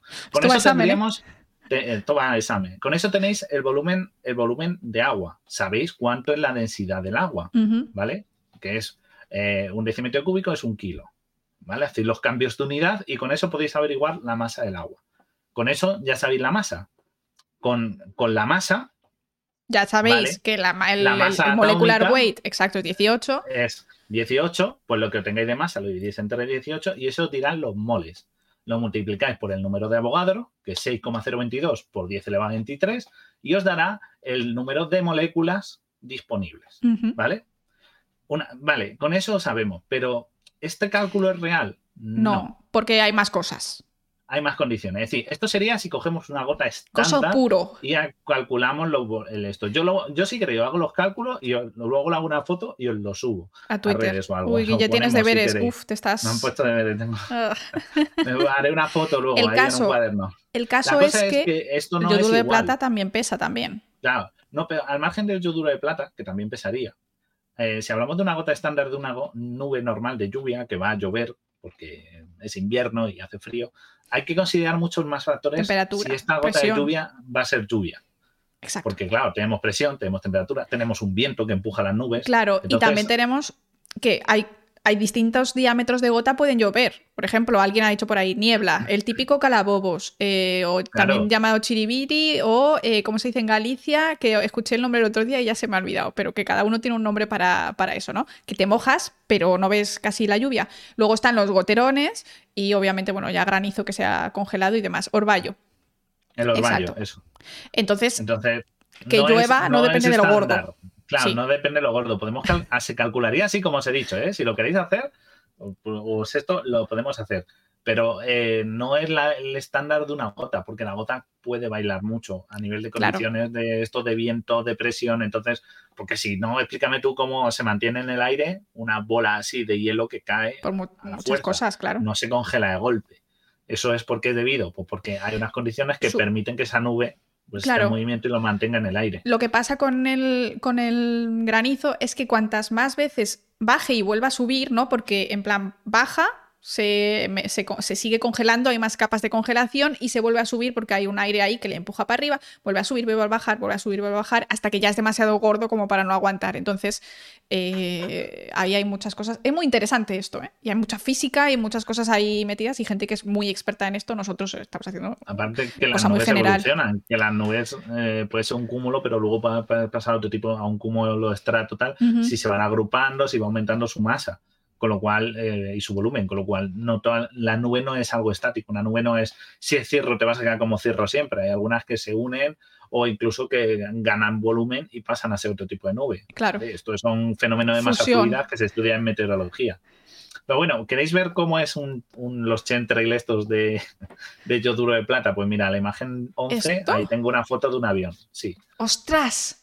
Para que veáis ¿Esto cómo es el chemtrail, real? Eh, eh, esto es un chemtrail. ¿Vale? Esto es real, porque técnicamente tú lo que haces es generar no es una estela muy a largo porque tú lo que quieres es generar en una zona, entonces generalmente se vuela en círculos, ¿de acuerdo? No es algo de voy de, de yo que sé, de Madrid a Barcelona, no, lo que haces es que fumigas, además es que esto tiene una capacidad de fumigación y veis que es una avioneta, no es un avión comercial, no es un, no es un Boeing 747, es una avioneta, y lo que se le hace es que se le carga con esto, que es ahí el yoduro de plata donde lo lleva, y lo que, eh, lo que hace es recorrer una zona, ¿vale? Volar por una zona a cierta altitud y los libera. De forma, es que es un chemtrail, porque en verdad está liberando una estela. ¿Ok? La siguiente imagen, mira, tenéis ahí un poco explicado. ¿Está diciendo alguien? Porque parece un experimento de hormiguero, totalmente. O sea, parece como el hormiguero se junta con Valencia. O sea, parecen ah, petardos en un avión. Hablando de petardos, hay veces que otra de las formas que se hace es que no se utiliza directamente eh, si se tiene la nube localizada y tal, no se utiliza directamente un avión, se cargan como si fueran fuegos artificiales y se disparan contra la nube, ¿vale? O sea, hay otra, otra versión. Lo que pasa es que se he puesto la del avión porque es más rollo Chemtrail. Entonces, aquí lo veis, es una avioneta. Ojo, no, son avionetas, son aviones muy pequeños, son aviones más pequeños, ¿vale? Porque un avión comercial, un Boeing 747, su altura de vuelo es de unos 9 eh, a 13 kilómetros. No es el de Iberia en un avión de Iberia, el típico avión comercial, tal, va entre 9 y 13 kilómetros de altitud. El yoduro de plata, la altitud máxima, la que se utiliza para que sea efectivo, es 2 kilómetros. Porque, como habéis visto antes en la imagen de la nube, el objetivo es que se actúe sobre los cúmulos, sobre las nubes con mayor carga de lluvia. no me interesa un puñetero cirro que está en lo a, 10 kilómetros de altitud que, te cae tiene cuatro gotas de agua. Claro, a mí me interesa actuar sobre los cúmulos, que son los que tienen, los que acumulan el agua. Nubes que están cerca del suelo. Claro, entonces lo máximo a la que se utiliza es a 2 kilómetros de altitud, frente a los vuelos comerciales y sus estelas que están a entre 9 y 13 kilómetros, ¿vale? Quería aclararlo porque decís, ah, pues mira, confirmado. No, es que no usa, no es la misma altura. confirmado. No, pero sí, pero técnicamente sí que sí que es un chemtrail, porque es una, un trail, es un arrastro y es químico. Así que mm, la definición es correcta. Exacto. Es un chemtrail, por definición. Pero no son las estelas de los aviones comerciales, que es lo que se está diciendo ahora. Eso ahora lo vamos a explicar, porque ha salido en los de AEMET a explicarlo. Y también eh, ha habido además esta semana una noticia muy interesante. Por cierto, nos preguntan, ¿cuánta superficie abarcaría la lluvia de esa nube? Pues lo que ocupe la nube, ¿no? O sea, yo, por ejemplo, recuerdo una vez que en, casa de mi madre tienen el típico patio en forma de L que rodea la casa solo por un lado. En el patio de atrás llovía, en el patio de adelante no. o sea, era como. En el límite. Sí, sí, sí, era muy curioso. Entonces depende del límite de la nube. Si es una nube muy grande, lloverá más. Y si es muy pequeño, lloverá menos. Pero una, eh, tiene que haber una humedad. No puedes echar con una avioneta y que te vaya a llover. O sea, tiene que haber algo para condensar ese agua y que caiga. O sea, no, es infalible. No, claro, es. Eh, se utiliza, por eso decimos que está muy regulado y por eso la imagen de cómo funciona, que era la siguiente, esa, porque se utiliza en situaciones muy específicas. Muy extremas. No, sé, sí. o situaciones muy claras. Eh, para que veáis, de, nos pregunta Movi que si en, en España es común, es que no es común, es algo como muy circunstancial, hay que pedir permisos. O sea, habrá, como todo, ¿habrá algún pirata que lo haga? No te voy a decir que no, porque es que hay piratas ahí en todas partes, en cualquier sector. Pero, pero realmente está bastante controlado. No creo que sea como muy fácil decir, pues me vengo aquí con mi avión, me echo cuatro cuatro Claro. de estos de yoduro de plata y va a llover, a lo mejor es que lo intentas y ni siquiera te sale porque no tienes ni idea realmente, ¿no? O sea, igual que para hacerte un laboratorio clandestino de, ro- de drogas tienes que ser un químico, a lo mejor para hacer esto tampoco lo puede hacer cualquiera. Y además lo dice, mira, eh, necesitan agua líquida, necesitas que las nubes sobre las que vas a actuar tengan que tener agua líquida. Ya tiene O que estar, y además sí. la tengas que tener confirmada de que existe, porque si no, eh, no, no te va a llover. O sea, no, ni siquiera es capaz. Tienes que tener ya una percepción de que puede ser una nube de lluvia. ¿vale? No, no pruebas con cualquier nube que pasa, porque aparte que cuesta esto mucho dinero, o sea, que esto siempre es un gasto. Así que cuando se hace, pues se hace con intención de aprovecharlo. Se actúa sobre cumulonimbos, son los más interesantes, ¿vale? Pero generalmente son esos, nubes que tengan... Se usan cumulanismos mayormente, que Pongo si lo veis en, el, en el- la imagen, es la, es la nube tocha. La nube que se pone derecha negra. O sea, la... la nube grande. ¿Por qué? Porque al tener mucha altitud tiene corrientes de aire, entonces también ayuda a dispersar ese Exacto. yoduro dentro de la propia nube. ¿Vale? Pero, de nuevo, esto se utiliza de forma puntual y solo con, con una finalidad que es, bueno, pues, pues eso, pero está regulado. O sea, estos chemtrails no se usan así a lo loco. Sí, alguien ha dicho, esto no se usa mucho en España. No, no, no. Se puede hacer, pero está súper regulado. Es que- esto. No, no, no os preocupéis porque no, no nos esto. Por ejemplo. China, que fue la que lo puso de moda hace unos años, cuando tuvo hace unos años, unos 10 años puede ser, una crisis muy gorda de contaminación, lo que hizo fue intentar forzar lluvia y usar masivamente yoduro de plata para eh, intentar forzar lluvia que limpiara la atmósfera. Eso fue un- muy inconsciente porque lo usaron casi sin, sin saber, en plan, simplemente a echar masivamente yoduro de plata y tarde o temprano formar una nube. Y no funciona así. ¿De acuerdo? O sea, esto está muy todo muy controlado. Ujú. Y porque si lo usara todo el mundo, a ver, esto no impacta, ¿vale? Esto es otra cosa, no tiene un impacto ecológico grave. ¿Ok? Porque se actúa sobre sí. nubes. Claro, pero si lo hiciera todo el mundo todo el rato, Claro. ahí claro, sí que o tiene sea, un impacto muy fuerte, porque So- controlar una- llueve. Mensajes cortos, porfi, que si no, luego no esto. Eh, se- se- que lo ha puesto también Laura. Sí, sí. Que el- la cosa es, se aplica sobre una nube que ya va a llover, o que tiene posibilidades de lluvia. Mm, Y en una zona local, a lo mejor estás afectando a que a, a 10 kilómetros a la redonda, como mucho. No es, suena grande, pero no es muy grande. Entonces, si yo me pongo a usarlo en todas las partes de España, en toda la costa de Valencia, puedo afectar, porque puedo afectar las nubes de ascenso orográfico, por ejemplo, que son unas nubes que llueven de forma natural por aumentar su altitud y se enfría, que es el famoso efecto Foehn y tal. Sí. O, o si una región yo me dedico a bombardear, imaginaos a alguien de la costa de Barcelona, se pone a bombardear constantemente con yoduro de plata, las nubes no van a pasar de ahí. El objetivo es que esas nubes sí lleguen hacia el interior porque por la evaporación y tal. Entonces, por eso se regula y se usa muy puntualmente. Claro. No se utiliza una alternativa porque es que sí que podía tener un impacto. Lo que hizo China se sospecha que sí que pudo tener un impacto. Sí, claro, Porque sí se dice muchísimo. Alguien nos pregunta si se puede utilizar, igual que se puede utilizar para hacer que llueva, si se puede utilizar para hacer que no llueva. Lo hemos contestado antes y es haciendo que llueva antes de que la nube se ponga demasiado gorda. Entonces, no puedes evitar que llueva, sino que puedes quizá adelantar la lluvia para eh, descargar antes, en plan, oye, mira, se me está llenando el vaso, voy a vaciar un poco para que así no se me derrame, por decirlo de alguna manera. Pero no hay una manera de evitar la nucleación de las gotas porque eso es física, o sea, tú tienes ahí las gotas de agua en la, en la nube y ellas tienden a unirse de manera automática, entonces la lluvia Claro. ocurre de manera espontánea. Claro, eh, el fenómeno de tensión superficial, las moléculas de agua por naturaleza se tienden a agregar, Claro, ¿vale? O sea, vosotros habéis puesto, es que el ejercicio más estúpido del mundo es coger, poner dos gotas cerca e intentar aproximarlas Sí. y veis que de repente hacen, en la sartén es más fácil la- porque tienen sartén repelen. lo veis sí. y se juntan. O sea, eso pasa en el aire. Al final, estos son moléculas que están eh, aproximándose y se juntan. Lo que yo hago con esto es que por fenómenos eh, electroquímicos las atraen, ¿vale? En un espacio, como está en el aire, es un espacio perfecto para que los. Y al pesar muy poco estas moléculas y estar en el aire, los fenómenos electroquímicos atraen y agarran estas moléculas de agua, lo que hace haciendo que se agrupen y formen pues las gotas de lluvia o incluso nieve, como pone ahí, ¿no? El cristal Claro. de nieve que luego se funde y cae. Claro, eso depende también de la temperatura, de la altitud, de la presión, de muchas Nos habéis cosas. preguntado, ¿puede usarse efecto negativo hacia otros países?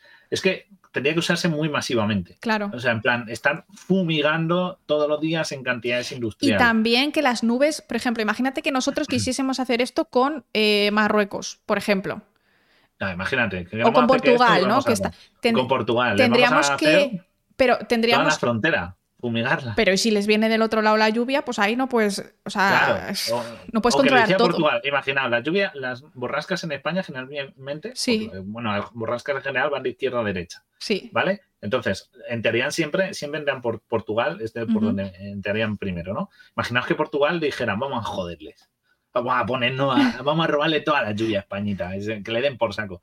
Necesitarían una cantidad constante y estar produciendo. Es inviable. Las nubes Claro, es muy grande. un una borrasca tiene un tamaño que no podemos controlar. Y no se, se, inundarían a sí mismos.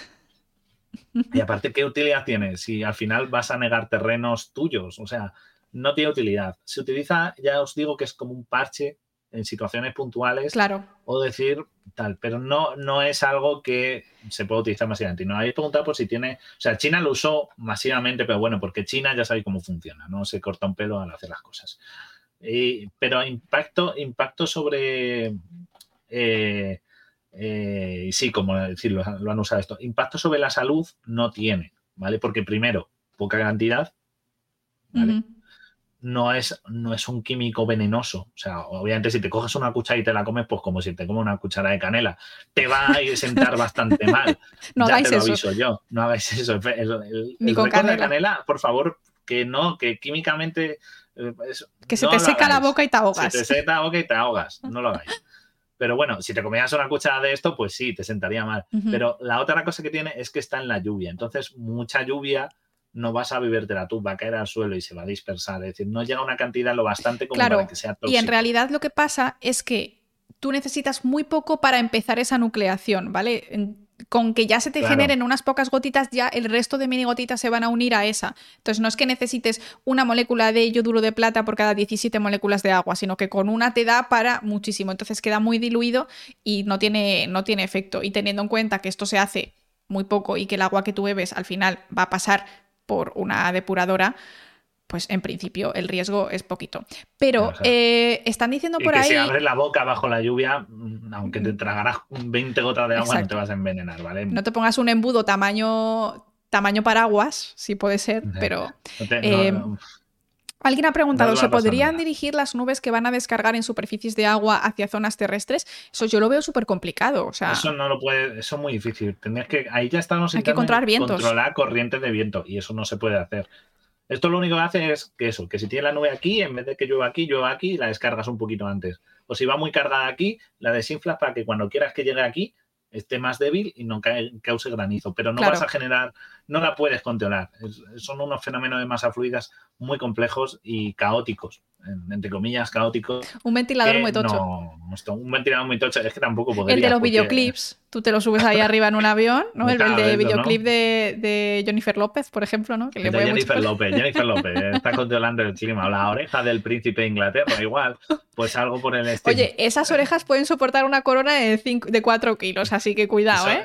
Cuando salían los cómics de Mortadelo y giraba la cabeza, salían volando los personajes de página porque- por el viento que levantaba. Pero, pero no, no se puede controlar las nubes. O sea, el- eso es el controlar el clima, que tanto, ¿no? Cuando hicimos el programa, el HARP. y tal, Exacto.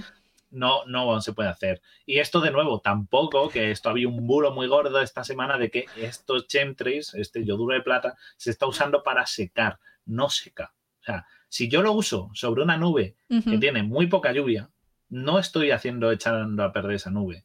Porque es que literalmente. Lo que vas a hacer es ensuciar tu coche. Va a ensuciar el coche, ni siquiera va a ensuciar el coche, es que a lo mejor ni llueve. A lo mejor ni cae. Al haber tan poco agua en esa nube, no vas a. A Exacto. lo mejor sí, condensas un poco, pero como sigue siendo una, una nube muy ligera, va a seguir en suspensión, así que no vas a generar la lluvia. Así que no puedes generar ni sequía ni nada. O sea, a menos que tendrías que tener cientos de aviones volando en cantidades industriales todo el rato echando para que. No, eso no pasa, ¿vale? Así que no se, la sequía que tenemos no la han producido unos poderes fácticos extraños. ¿vale? Unos señores conspira, conspiranoicos, Lo- en plan. No bueno, son los reptilianos. ¿Vale? Una cosa que sí que ha salido en las noticias es lo que tengo ahí en la siguiente imagen, que es el sistema antigranizo. Esto es otra cosa, porque, claro, la gente cuando ya hay tanta sequía, somos así de imbéciles, Yo no, pero el resto sí son imbéciles. Yo también No. soy imbécil.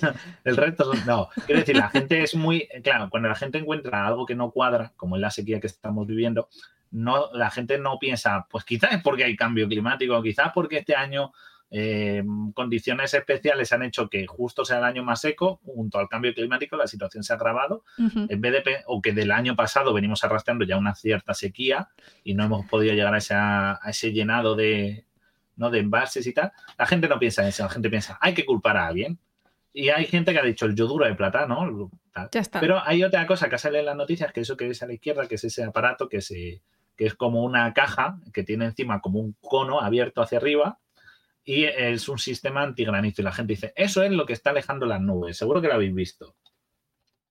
Claro. Eh, hay acá, perdona, lo hemos vuelto, lo resubiremos, ya lo sabéis. Es que lo cambiamos porque ayer me- se me fue la luz. Pero está resubido entero. Porque como vamos a hablar Vale. de chemtrails, pues entonces aquí le cortaron la luz para que no hubiera directo, exacto. Pero nadie ha podido silenciarme. Entonces, esto que se ve, estos sistemas antigranizo, que es un sistema que lo que hace es que genera una onda de choque que rompe el granizo. ¿vale? Se pone en los cultivos para eh, el cacharro es grande, mide unos 6 metros, lo que hace es que genera una onda de choque que cuando cae el granizo lo rompe para que no destroce los cultivos. Se pone en Ujú. cultivos. ¿vale? Entonces, eh, tiene una cámara de combustión interna y lo que hace es que genera un golpe de aire, genera una presión, un golpe de aire, y lo que hace es proteger de que esos eh, rompe los, mm, Claro. los granizos, ¿no? Sea, eso boom. La- pero claro, la gente dice, no, pero claro, ese, eso- ese impulso, ese golpe, ¿no? Que por cierto, no es malo para la salud ni nada, porque utiliza acetileno y oxígeno, no, no quema nada Y si extraño. te pilla en medio, te revienta. Si eres un Claro, pájaro. si tú te pones encima, si a lo mejor a los pájaros, si depende del pájaro y lo cerca que esté, A lo mejor sí les revienta un poco. impacto. Claro. O sea, lo que ocurre es que eh, podemos hablar de que si sobre aves tiene efecto, eso es posible.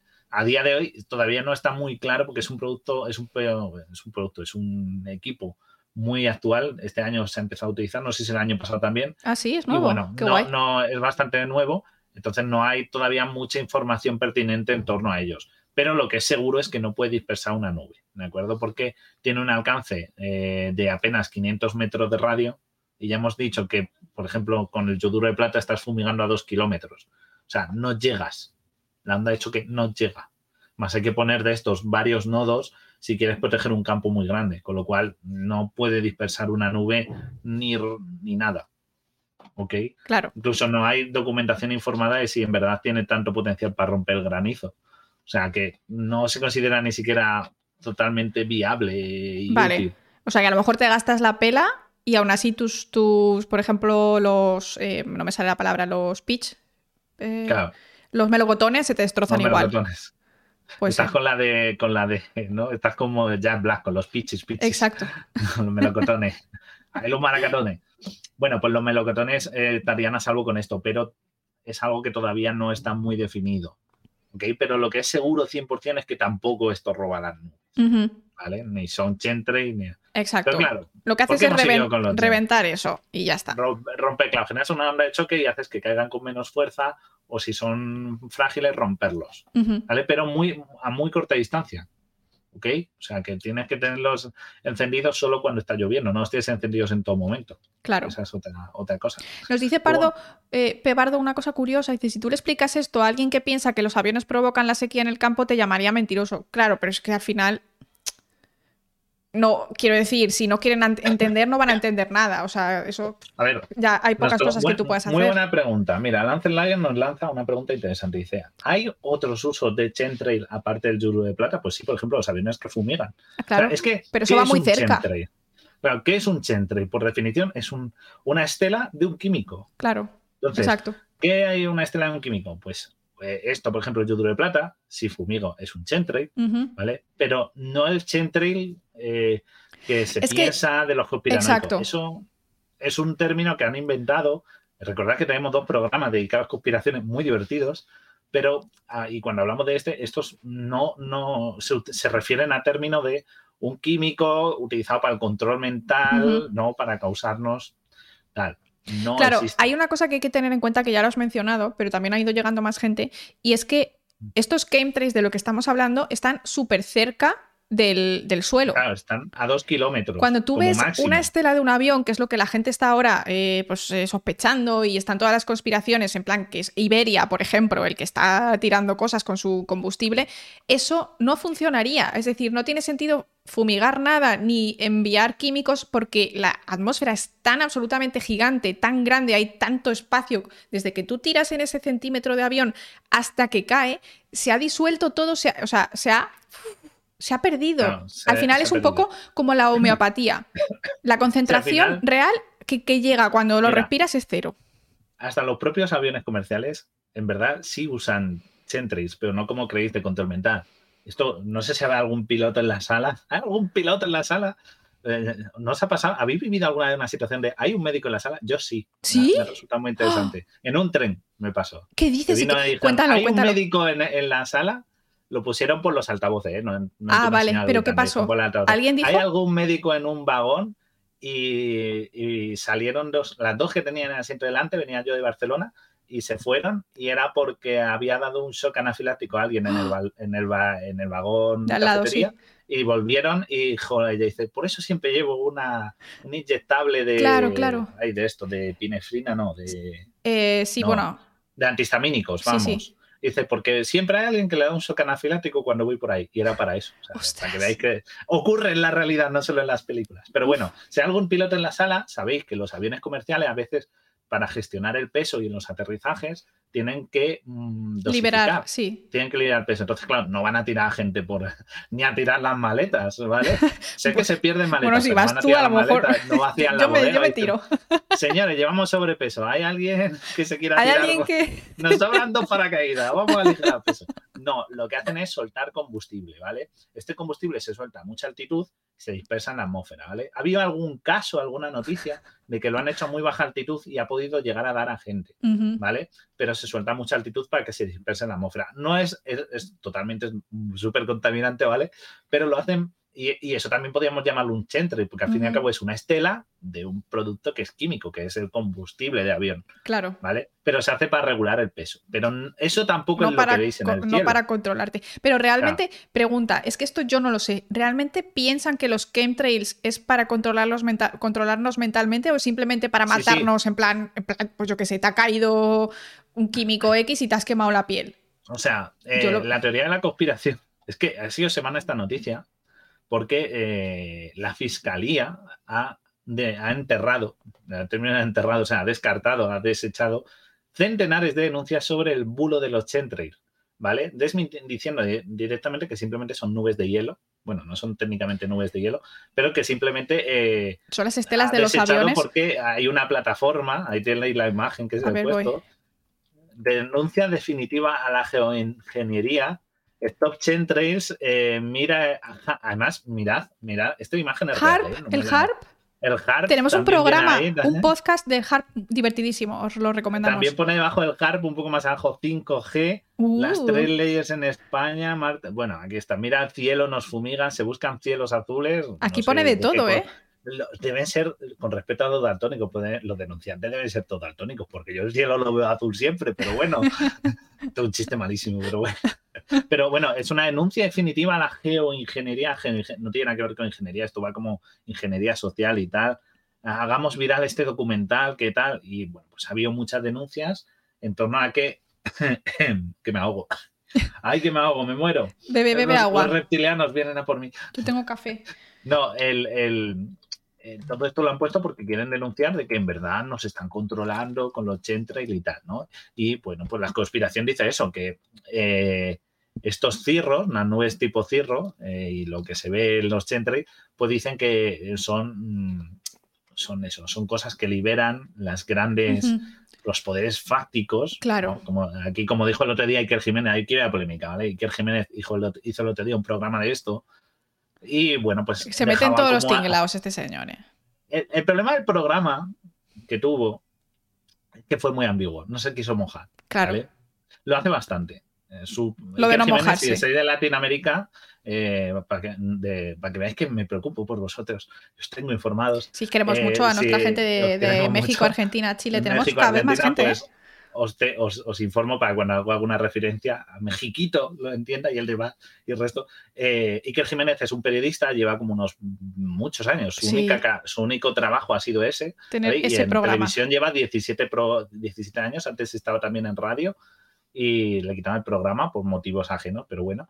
Y, y en tele tiene, lleva 18 temporadas así. Y el tío pues se dedica al- a lo paranormal, ¿vale? Al misterio, lo paranormal, todo esto. Fantasmas. ¿Vale? mm, Fantasmas, sonidos raros, conspiraciones, de todo, ¿vale? Mausan. Tiene programas. Al parecer hay uno parecido en México, me han dicho. Para los de México ese es el Mausan Sí, a ver. español. Vale, pues Claro, es, es. En cada país hay uno, o sea, siempre esto. El tío intenta hacerlo con bastante rigor. eh, no. Lo que pasa es que su, pol- su política de a la hora de presentar o dar conclusiones es ser como el de. Tampoco ni sí ni no. claro. se queda en el aire, ¿sabes lo que os digo? Entonces, eh, lo hace para mantener, obviamente yo entiendo que es para mantener a flote esa estética de misterio, porque si llega y te dice, no, aquí no pasa nada, gente. Siguiente caso, pues se Claro. le acaba el chollo. Claro, que exacto. Tiene que Entonces, te- claro, el otro la día- hora entera te tiene que tener ahí un poco.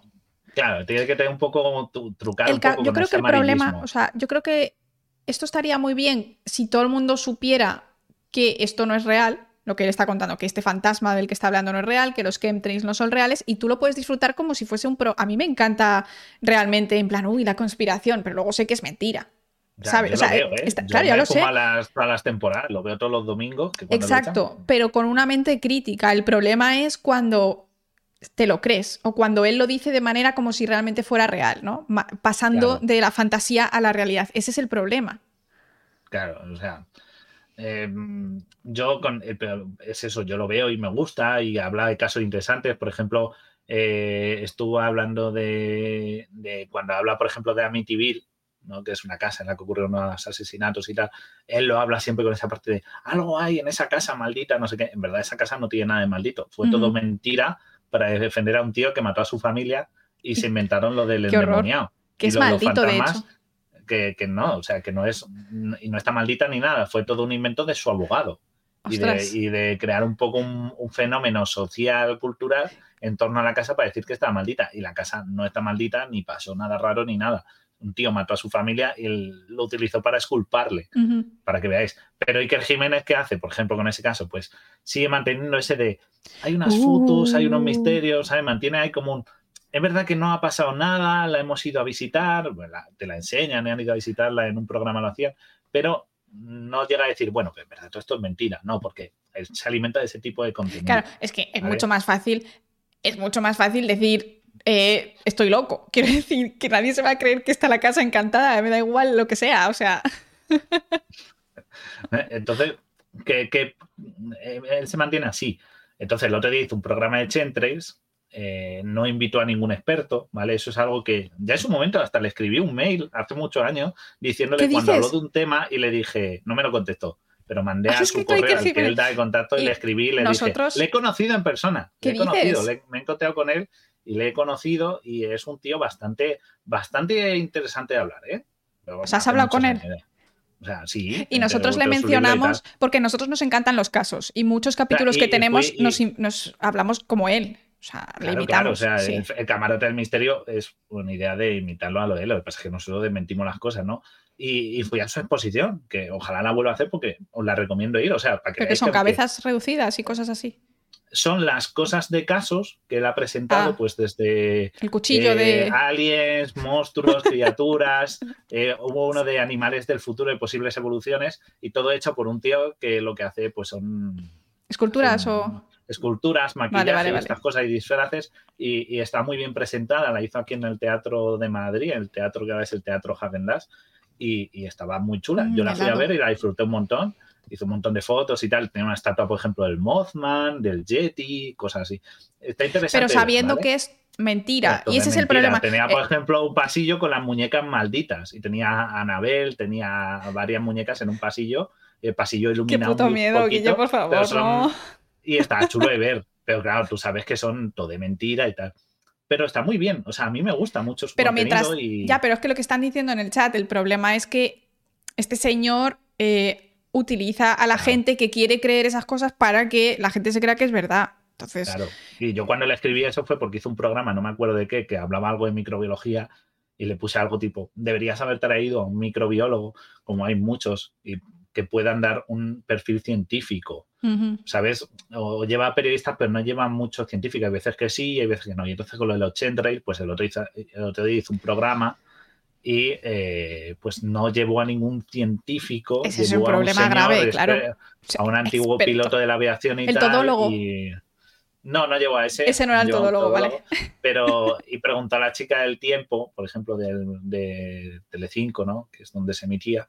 Y, bueno, pues no le terminó de dar una respuesta o como que es, ella intentó explicarlo, lo de, de dónde viene la, los y lo, lo que de los aviones, y él como intentó mantener como esa ambigüedad de puede ser verdad, puede ser mentira, puede ser que haya alguien que no se esté controlando. Entonces, eh, hasta, hasta cierto punto yo entiendo su, postura a la hora de presentar.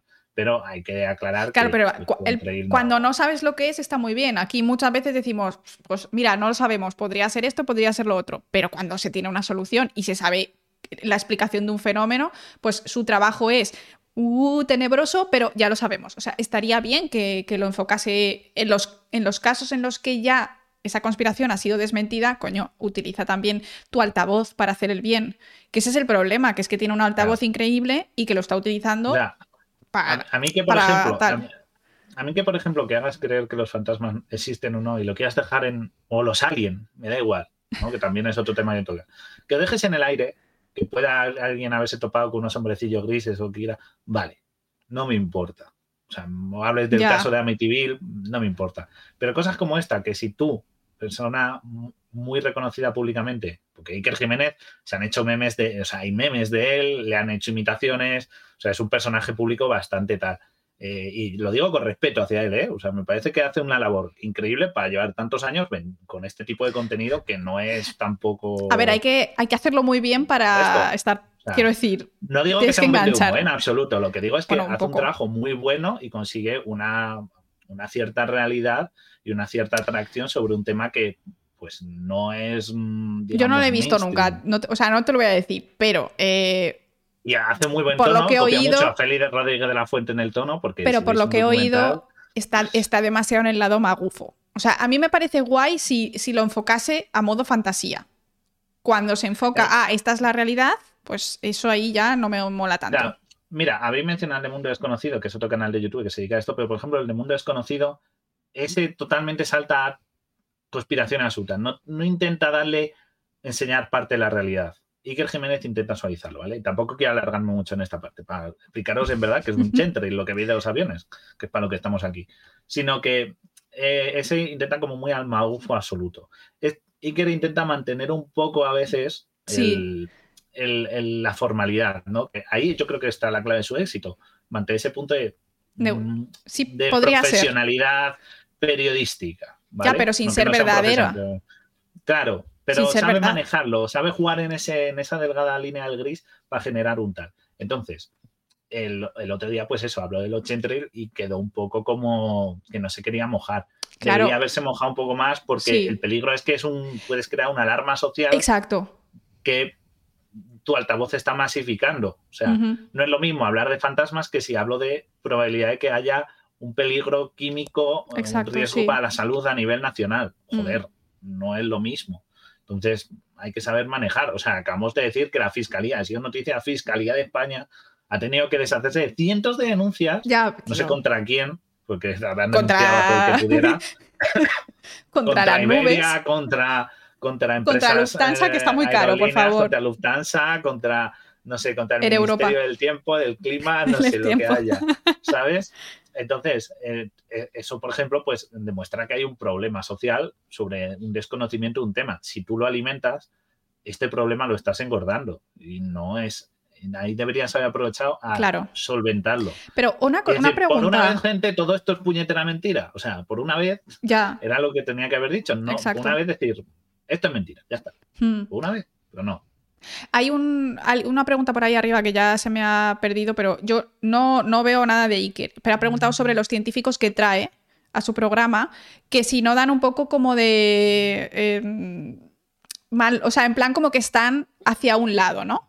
Y es que yo lo que quiero decir es que al final los científicos siguen siendo personas y siguen teniendo unos intereses y siguen teniendo un tal. Y si hay dinero de por medio, pues es lo que hay. Ya. O sea, Los científicos que lleva, a ver, no suele llevar, por ejemplo, lleva un. Claro, no suele llevar porque- tal, pero no suele llevar muchos científicos. Sí que es verdad que los lleva, y, se- y según el tema, ¿no? Hablar de fantasmas no lleva científico, por ejemplo. Pero cuando esto intenta, intenta llevar a, a catedráticos de la universidad, lo que pasa es que, bueno, es como todo. Ser catedrático no te hace ser una persona coherente, que eso es, no, eso es un- Claro. Una falacia de autoridad, ya que tenemos Falacia aquí a Diego, y hicimos un programa de falacias con él, es una falacia de autoridad. Traerte un catedrático de la facultad no es, no le da la Felipe. verdad absoluta. muchas gracias por la rey, Muchas gracias. Felipe. No te da, un ser un catedrático Totalmente. no te da la, la veracidad absoluta de tus argumentos. Simplemente por ser catedrático, puede ser un borrico o puede ser un tío que está pasadísimo de vueltas. ¿sabes? Y Exacto. dices, bueno, será catedrático de química, pero joder, qué piquito de oro mete. Claro, y es que al final Eh. lo que tenemos que tener en cuenta es que las ciencias no, es, son, no son personas individuales, sino que los científicos en general de todo el mundo y de todas las áreas van construyendo conocimiento, lo, intentar acercarse lo más posible a la verdad. Y al final Claro. lo que tenemos, de lo que tenemos que hablar es de la comunidad científica. ¿Vale? Porque Claro. también pasa con las vacunas, bueno, o con lo del COVID. No es que hay un montón de científicos que han dicho que lo crearon en un laboratorio, o hay un montón de científicos que dicen que tal. Ya, pero no, la comunidad científica que son el gran grosso de los científicos en general que, que investigan sobre un tema y demás, piensa esto. Y que haya tres o cuatro rogue por ahí que estén dispuestos a decir algo que les conviene a ellos porque tienen una clínica de homeopatía, porque eh, Iker Jiménez les, les pa- les paga no sé cuánto, porque tienen una red social donde eh, tienen un grupo de seguidores X. Esa gente tiene, eh, obviamente, unas cosas que les van bien decir, pero tenemos que hablar de la comunidad científica, no podemos hablar de Laura dice o Guille dice, porque es que a lo mejor a Laura eh, hay una persona pinchándole con un palo para que diga una cosa, no lo sabes. Exacto, entonces No hay que tener cuidado también con un señor ha dicho, bueno, a ver, qué señor y, que- y que, respaldado claro. por qué y por quién y por qué experimentos, cuidadito también. Claro, ¿eh? o sea, porque igual y que una persona, un catedrático o incluso el propio Iker puede caer en, en- en- a la hora de documentarse, en teoría si se documenta bien no, pero puedes caer igualmente en fake news, en, en noticias falsas, en imágenes de montaje ahora que hay tanta, o sea que eh, a día de hoy sigue, hay que ver que se documenten bien. Ujú. Sí que intenta llevar a gente formal, es decir, no te a gente con gorros de papel de plata, excepto uno o dos, generalmente viene gente que el interés es dar a conocer. Eh, y cuando hablan, por ejemplo, de inteligencia, el, el programa de inteligencia artificial, por ejemplo, que hizo, dio un poquito de vergüenza ajena, pero eh, no lo hizo en plan ridículo tampoco. O sea, intenta mantener una profesionalidad y, oye, mm, de nuevo, lo que hace, pues quieras o no, tal. Y él siempre, eh, y eso es algo que no le voy a quitar el mérito, siempre pone a la comunidad científica como un ejemplo de mm, gente a la que hay Claro. que escuchar. Y eso está muy bien. O sea, un tío que públicamente diga la comunidad científica, tal, al margen de conspiración y tal, siempre se le, le da respaldo a eso. Y eso está muy bien. O sea, para que veáis que no, ni Iker Jiménez es el mal y el capital. Pero luego no les ni escucha, es una hermanita de la caridad. Es un gris. ¿vale? Claro. Algunas cosas, pues tira muy Por a la cierto, Hay gente en el chat.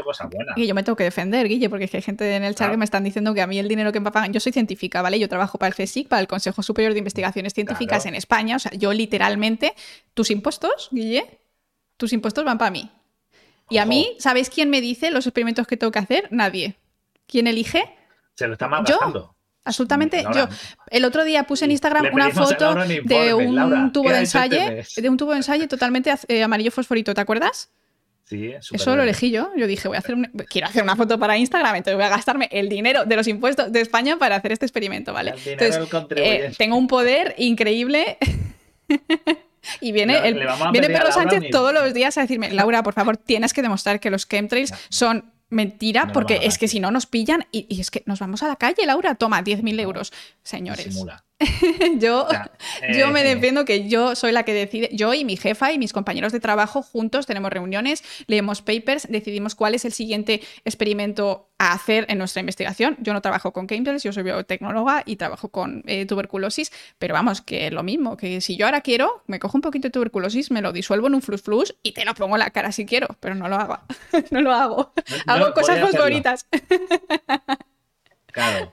Claro, Laura, mira la mansión que tiene, como dice Big Man. Dice, tiene una mansión, Laura. Vamos. Claro. No Tengo como que yo, lavar- que no puedo Guille, ni pagar la Que- luz. espérate, que yo tengo que lavar mi bici. Yo voy en bici al trabajo, ¿vale? O sea, es que ni siquiera pago gasolina para ir al trabajo porque no me da. tengo que lavar mi bici en la bañera.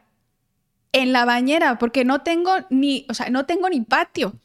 Entonces, sí, mi mansión, efectivamente.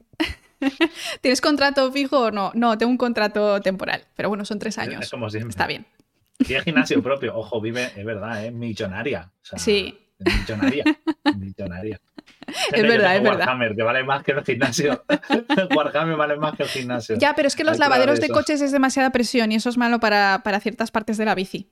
Para la bici la jodes. Entonces, tengo que buscar uno que no sea a presión, que puedas elegir tú el chorrito. El chorrito poco, poco fuerte para la bici. Entonces, yo por ahora bañera. Sí, mira, estáis hablando, habéis mencionado de, del cáncer y el tabaco y que las multinacionales. A ver, yo no voy a mentiros de que no, es verdad que hay multinacionales eh, por ejemplo, las eléctricas, y ahora os imagináis que se va a luz ahora cuando hablo mal de ellas, que gestionan eh, los precios de la luz y, eh, los oligopolios y bueno, y, empresas como las lo que hubo del opio, que lo podéis ver que ocurrió en Estados Unidos y eran farmacéuticas. Todo eso podemos hablar de que existen oligopolios y grandes multinacionales que son de verdad la manera más fácil de controlar a la población. Quiero decir, no necesitas químicos que nos vuelvan dóciles o que nos como era lo otro que pasaba, que era lo del fósforo, ¿no? Que nos afectaba la glándula pituitaria, los fosfatos. Era aquello. ¿Pero para qué? ¿Para volvernos monos? Para volvernos, sí, tontos y, insensibles y ¿Ah, sí? Bueno, sí, creo que eran unas conspiraciones que mencionamos. No me acuerdo bien si era el fosfatos, creo que era. Pero no, no, o sea, hay maneras mejor de controlar a la, humanidad. Quiero decir, ¿os acordáis del. Yo siempre cuando hablo de esto, me, gusta mucho mencionar la película El Dictador. ¿Habéis visto la peli El Dictador de, Sacha Baron Cohen? Que hace así como un dictador de Oriente Próximo, ¿vale? Que va así con una barba y tal. Vale. Al final de la peli, el tío lo que quiere es dar un golpe para controlar y tal, y él volverse un dictador. dice, pero si es que no tenéis que ser dictadores, al fin y al cabo podéis manipular a la gente, tenéis medios de información que trabajan para vosotros, porque los medios de información están politizados y lo sabemos, tenéis, eh, podéis, amigos en empresas privadas que pueden trabajar para vosotros y gestionar las condiciones y poner condiciones de precio a la población. O sea, en verdad podéis controlar a la población sin tener que montar una dictadura. Y lo piensas y dices, hostia, qué duro, es cierto. O sea, gente con grandes capitales, grandes empresas, que son amigos de políticos, que están chanchulleando entre ellos. Eh, o sea, medios de comunicación que nos pueden hacer creer que pase algo, nos metan miedo o creen expectativas, todo eso. ¿Para qué necesitas químicos lanzados desde un avión a 10 kilómetros? Al... No.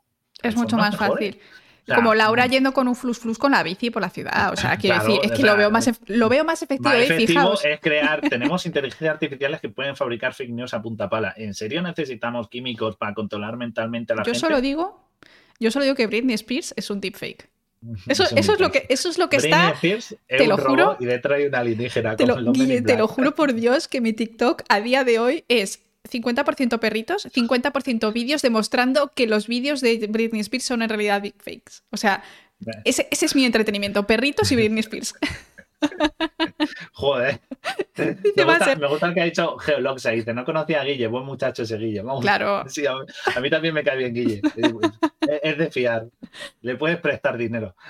Yo con un flus flus, ya os digo, ¿eh? que, soy muy efectiva. No, es simplemente para que veáis que una persona con un flus flus, a no ser que se vaya al centro del sol el día de las uvas, tampoco puede hacer mucho daño, pues un avión echando químicos para controlarte, es que no te llega nada. Es que a nivel de, concentración no te llega, concentración me refiero a molaridad, ¿vale? En plan gramos por litro o, partículas por millón.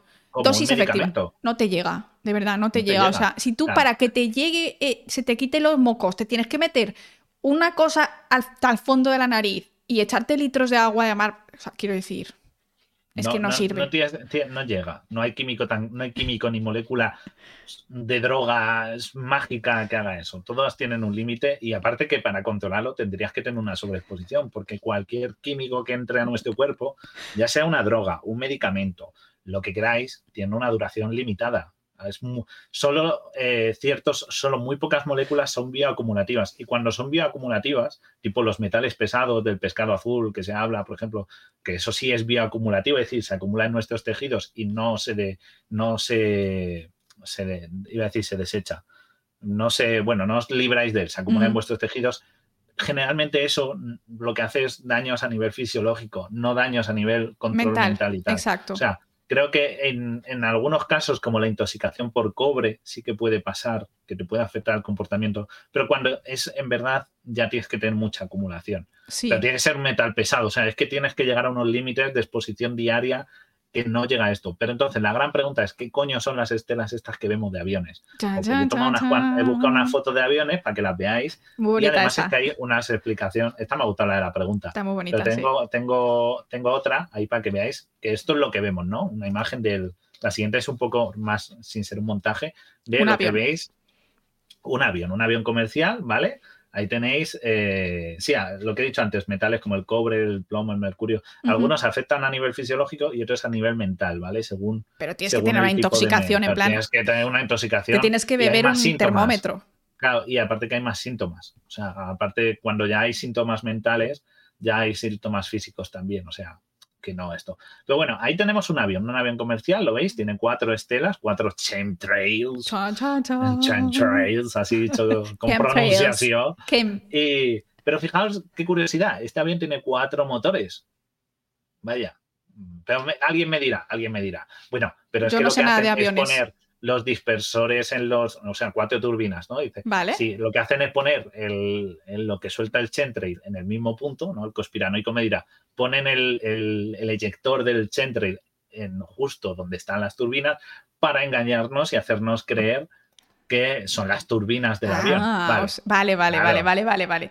claro, vale, bueno, pues ah, os pongo ahí un, un bimotor, la siguiente imagen, os pongo un avión bimotor y vais a ver los Chentrail más de cerca, ¿vale? A ver si os fiáis de que es lo que se ven aquí o no se ve. ¿No? Esto ya lo veis ahí, yo ahí no veo ningún eyector. Fijaos, una cosa importante que vemos es que hay cierta distancia entre la turbina. Vemos que el chorro está alineado con la Chorro, turbina sí. del avión, Sí, el Chentrail famoso, ¿no? pero tarda unos metros en aparecer.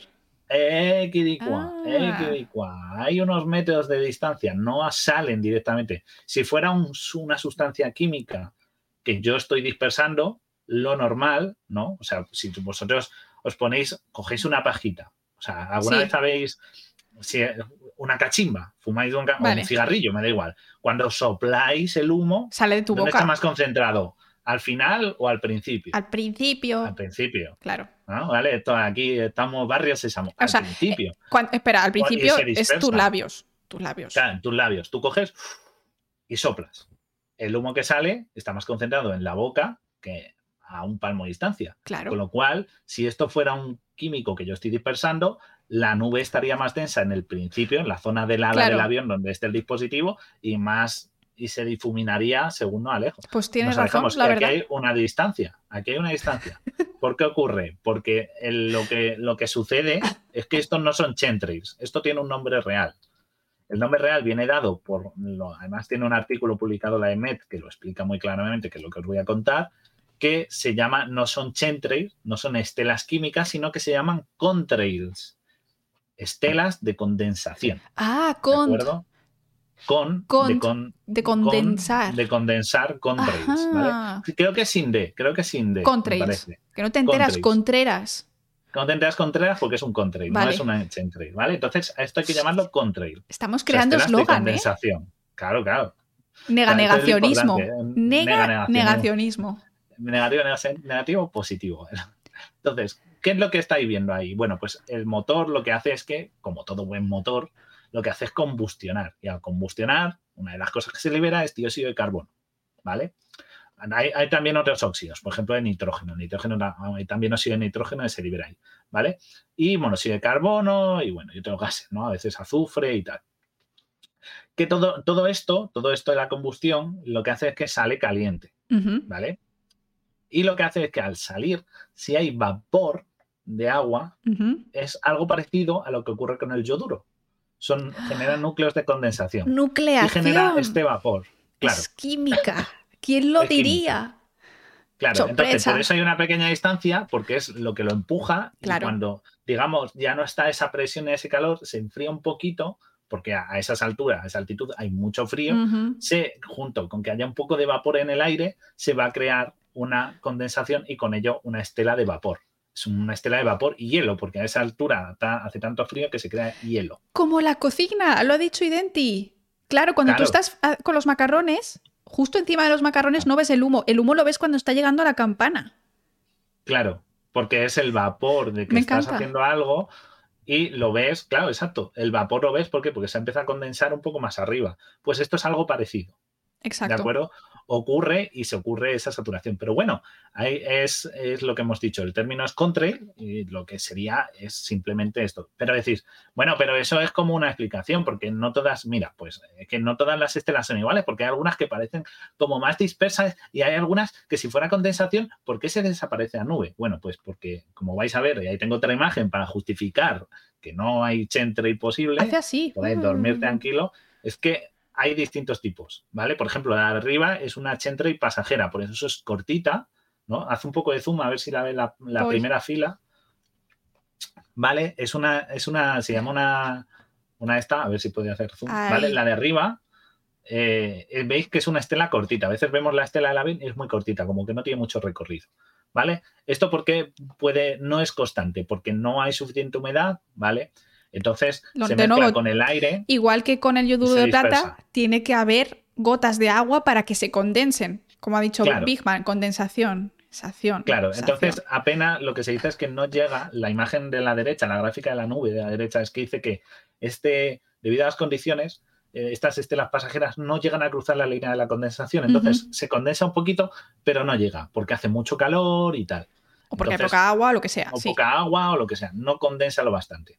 ¿Qué pasa? Hay otras que veis la estela y la estela dura un montón. ¿Por qué? Porque hay unas condiciones mayores de humedad, facilitan mucho más condensación y aparte no hay viento, con lo cual al no haber viento la línea permanece muy estática. No hay movimiento de masas de gases, con lo cual la línea se ve durante mucho tiempo y se ve recta, se ve limpia. ¿De acuerdo? Pero puede pasar como ocurre abajo, que tenemos una, un batiburrillo, como un difuminado. ¿Por Sí. qué ocurre el difuminado? Pues porque aparte de que haya condiciones de, de condensación y de humedad o de aire no tan frío, también hay unas condiciones de viento que dispersan. Entonces parece un cirro, ¿vale? Que habéis dicho antes más arriba, cirro es un chentry. No, hay cirros que se forman incluso por las condiciones de estos aviones, que lo que generan es una nube permanente que se esparce y queda así, Ujú. ¿vale? Ah, Que puede, puede ocurrir soplado, y claro. es esto.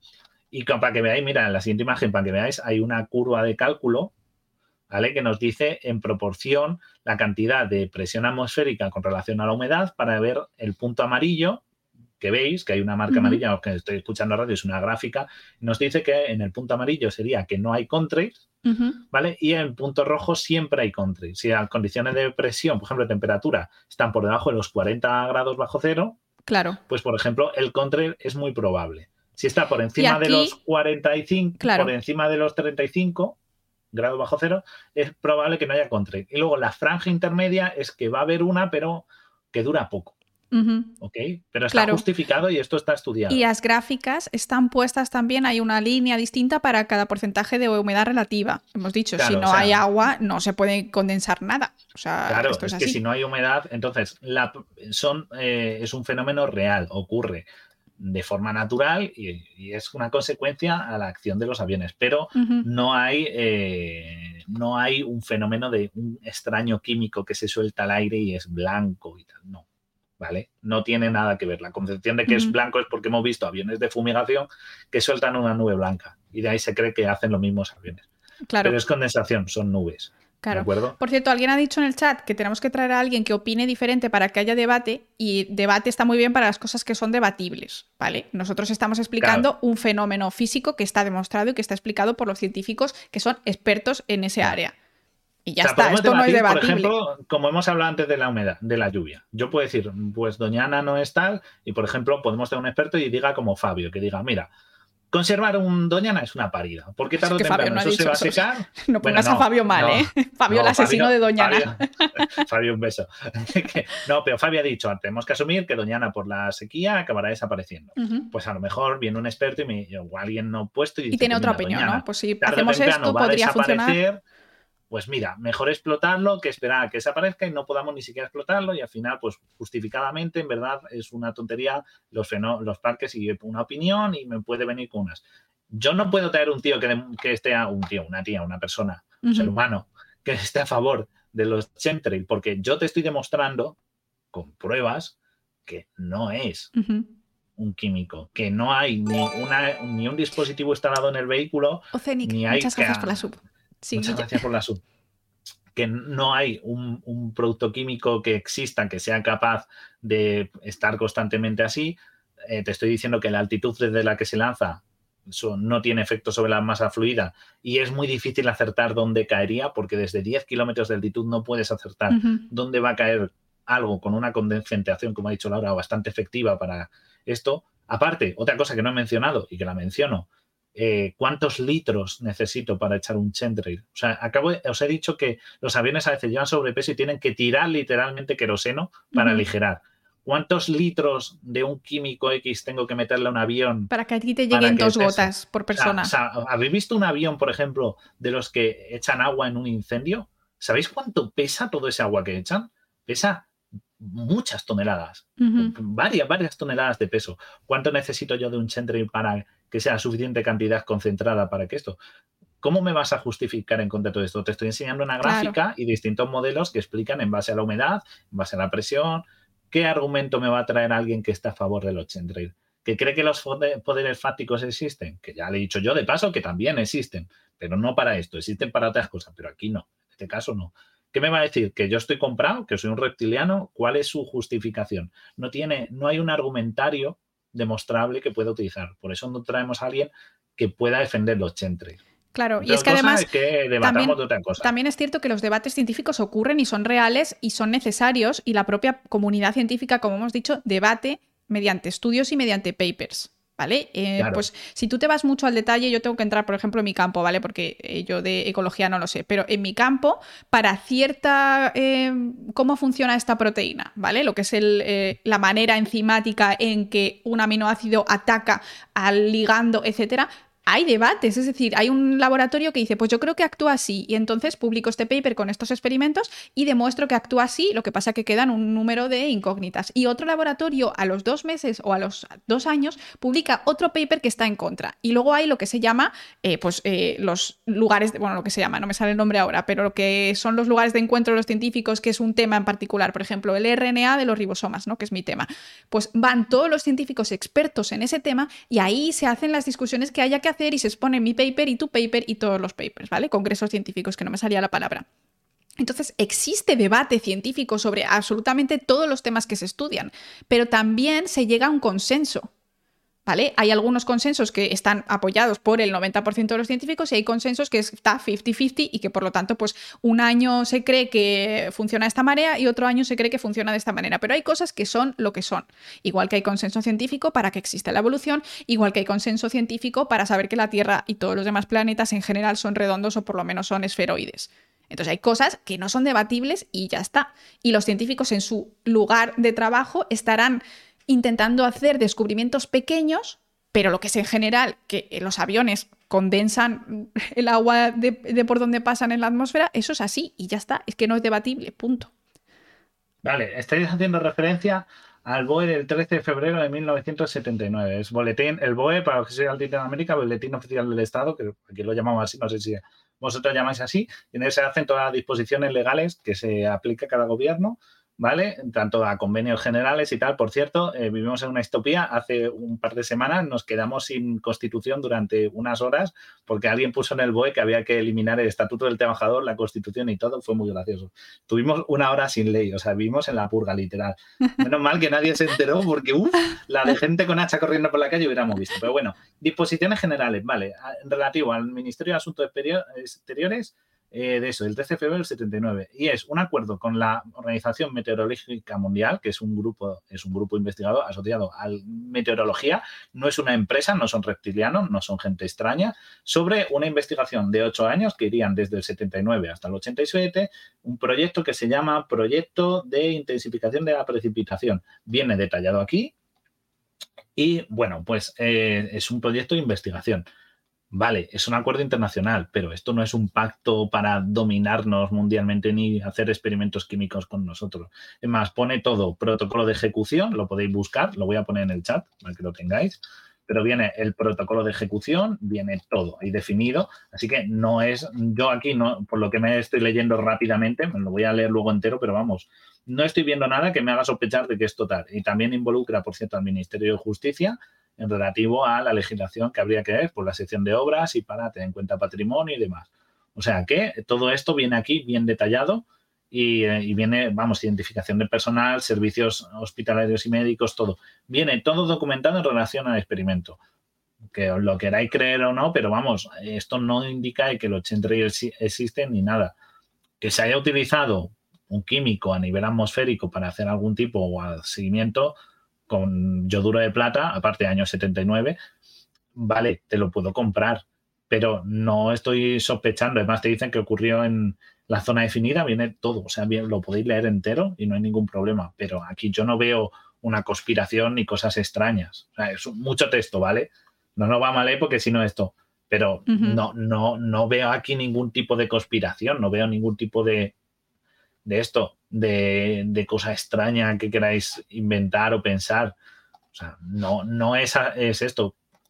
Proyectos de investigación hay muchos pero no, no tiene esto nada que pensar con que pueda ser, vamos, yo es que me lo he leído arriba abajo, ese boletín oficial de Estado, a esto tiene acceso toda la población española, no es algo solo para políticos. no es secreto. no es secreto, es público, se hace público y tú te lo puedes leer diariamente. Es más, hay canales de YouTube que se dedican a leerlos, literalmente a diario. O sea que no, no, veo, no veo nada extraño. Leerlo y sacar conclusiones. Te viene todo, hasta, ya os digo, el protocolo de ejecución, todo el experimento. Al final es lo interesante, ¿no? Que ir a las fuentes y ver si. Porque esto pasa muchísimo en el tema de intentar engañar, intentar venderte cosas que no son reales. Te dicen, aquí en este paper han dicho esto. Bueno, a lo mejor no han dicho esto, o a lo mejor tú has entendido esto. Una cosa os voy a decir yo, eh, esto obviamente es el boletín oficial del Estado, pero en cuanto a papers y en cuanto a estudios si no eres un experto en el tema, yo jamás, por ejemplo, leería un paper con unos ojos muy críticos de un tema que no sea el mío. Porque es que si ya del mío me cuesta a veces discernir si la interpretación de los científicos sería la misma interpretación que haría yo, imagínate cuando es un paper del clima, cuando es un paper de vacunas, que no son mis temas. Es que eh, es, es, muy atrevido decir, mira, yo es que, yo es que hago research en Google me he descargado esto con el Sci-Hub y en este paper dicen esto. Bueno, a ver, dicen esto, pero cuando tú te lees el paper y analizas los datos, tú tienes primero la capacidad de analizar los datos igual que ellos, entiendes la máquina que han utilizado, entiendes las gráficas que han utilizado, o simplemente estás eh, creyendo que dicen lo. Porque al final todos tenemos un. ¿no? Eh, tenemos una opinión y tiendes a que esa opinión se te vea mezclada en lo que lees ahí, porque a ti te parece bien. Entonces yo creo que también hay que tener cuidadito con un paper dice o fulano ha dicho y fulano es un experto. Bueno, cuidado, también, ¿eh? También te os digo, es... también os digo, eh, estamos en el año 79. Hay que verlas con, perspectiva del tipo de, Obviamente, sí, tipo de experimentación y el tipo de tal vamos, que queréis que hagamos un programa este tal, de este proyecto, lo investigamos y luego yo me apunto. Si tiene, si tiene jugo. Tampoco vamos a hacer programas porque sí. nada. Pero queréis que esto, yo lo investigo. Si vale la pena, lo saco. Ya está. para que veáis que no se me caen los anillos. Si hay que hacerlo, se hace. Ya está. Yo me comprometo a leérmelo, a buscar en qué consiste y si vemos que es útil, tal, si es un experimento genérico para ver cómo funciona el clima, pues no, no esto. Eh, dice, a ver, a ver, dice que pone 2006, 2013 lo usó ESPE Aguirre. No, no sé de qué estáis hablando. Que no estaba viendo el chat, estaba leyendo. Es que el, problema de que el chat empieza a haber conversaciones internas es que a nosotros también nos descoloca totalmente. Me pierdo, gente, porque no sabemos lo que está pasando, porque estáis teniendo conversaciones internas que nosotros no podemos seguir porque estamos, obviamente, dirigiendo el programa. Pero bueno. Estoy esto, pero vamos, que os lo digo, yo me lo voy a leer. Si hay algo utilizable o interesante, eh, ah, me mandaste el enlace por susurro. Vale, vale, vale, vale. Perdón, perdón, perdón. Vale. Es que no, es que no, no, no, no estoy a todo, gente. No puede estar a todo. A ver, un momentito que veo. El gobierno es. Ah, eh, mira, noticia, ¿eh? El gobierno de Esperanza Aguirre destina 120.000 euros a estimular nubes para fabricar nieve. nieve, que no lluvia. Fabricar un contrato de 120.000 euros, 118.000 euros incluyendo el IVA, estimulación controlada de las nubes. Pero esto... instalación y puesta de servicio de un servicio de radiómetro Esto es lo que hemos hablado con yoduro de plata. Sí, sí lo hemos hablado pues antes. hemos dicho que es legal. Pero esto no es los chemtrails que se hablan en las conspiraciones. Claro. claro. Esto es una cosa que está que se, Pero se mira, yo permite no, y se no- hace. no vi lo de Esperanza Aguirre, pero mira, no sabía que Esperanza Aguirre había intentado. La conspiración en realidad son los nieve. 120.000 euros, ¿eh? Fabricar nieve será a lo mejor es para, Precipitaciones. para esto, Andorra, para- para el para otro. esto. No, para las precipitaciones para alguna pista de nieve o Claro, para, mejor. para Aragón y todo Who eso. Pero bueno, Que mucho que- dinero por ahí. Estamos en, en este caso, lo que me estoy refiriendo aquí, lo que queremos desmentir es que los chemtrails no son viables. O sea, que hay otras cosas que no pueden hacer conspiraciones mundiales, pero esta en concreto no. Guille, ¿cuál Más. es, ¿cuál es la conspiración mundial tuya que tú dices es verdad? Yo la haría. Si tuviese que hacer como un daño malvado, ¿qué harías? Finlandia no existe. Finlandia no existe. Eso no es un mal, quiero decir, si no existe Finlandia, ¿a ti qué te afecta en nada? Los, los helicópteros que crecen dentro de la gente. Yo ese estoy fue en buenísimo, ese fue buenísimo. esa, esa es top 1, top 1, conspiraciones malvadas. Te crece helicóptero entre la gente y luego que crían en el interior de vacas, ¿era? O algo así. Una movida increíble. Increíble. Esa, esa estoy Sí, en plan que eran como drones, pero que se quedaban Como embarazados. O sea, drones que crecen dentro de la sí. gente, sí, como tenemos dos alien. programas en el podcast, echar un poquito para abajo porque tienen ya un año o así, yo creo, que es eh, las conspiraciones más locas 1 y 2. Son dos programas, dos charlando hubo en el dos camarote. Porque yo es que verdad. hay unas conspiraciones flipantes. Y no, no son el terraplanismo. Son Son mucho cosas mejores más que complicadas, mucho son más divertidas. La verdad, nos lo pasamos sea, genial en ese programa. Increíble. Y una de ellas, bueno, son los chemtrails, por supuesto, de ello hablamos. Pero hoy, os, hoy os lo- en aquel programa lo explicamos un poco más someramente porque había muchos, muchos temas, sí. muchas tal. Pero hoy lo hemos querido volver a explicar porque aparte ha sido un tema candente esta semana. Pero que de verdad es que os, los chemtrails de aviones comerciales tipo Iberia, Lufthansa o la marca que, que Ryanair o la que queráis no son viables. No son viables ni útiles ni nada. Además, se pueden predecir si se conocen las condiciones de presión y de y de humedad. Es más, la gráfica esa que hemos enseñado antes, la que era en blanco y negro, la que era cutre, Voy. esa es del 53. Del año 53, gente. O sea, que esto. Esta. Y sí, esto viene, eh, tiene antigüedad porque en verdad, o sea, lo de las. Esto ya se sabe. No lo creáis, los contrail, las estelas de condensación, estas, que es lo que en verdad son, Sí. son muy útiles y, y vienen desde hace Ah. tanto porque se utilizaban para la guerra. ¿Ah, Es sí? decir, si tú tienes las contrail, si tú ves las contrail de un avión, puedes, eh, o sea, es, es, un, es un rastro muy grande, muy llamativo. Puedes ver de dónde viene un avión, puedes ver de hacia dónde va, puedes ¿De interpretar. dónde puedes venimos? hacer- ¿A dónde Claro, vamos? Entonces tiene una utilidad militar. La y idea es que, filosófica. claro, cuando no existían los radares que existen ahora. Ah, qué Entonces, bueno, curioso. pues, eh, pues este gráfico, que lo, fue un señor que se llamaba Perman, pues eh, lo, no, Lo hizo. no, no, no, esto, claro, lo hizo conociendo, pues eso, haciendo uno con observación Si las condiciones son tantas. las condiciones de humedad, temperatura qué y tal, guay.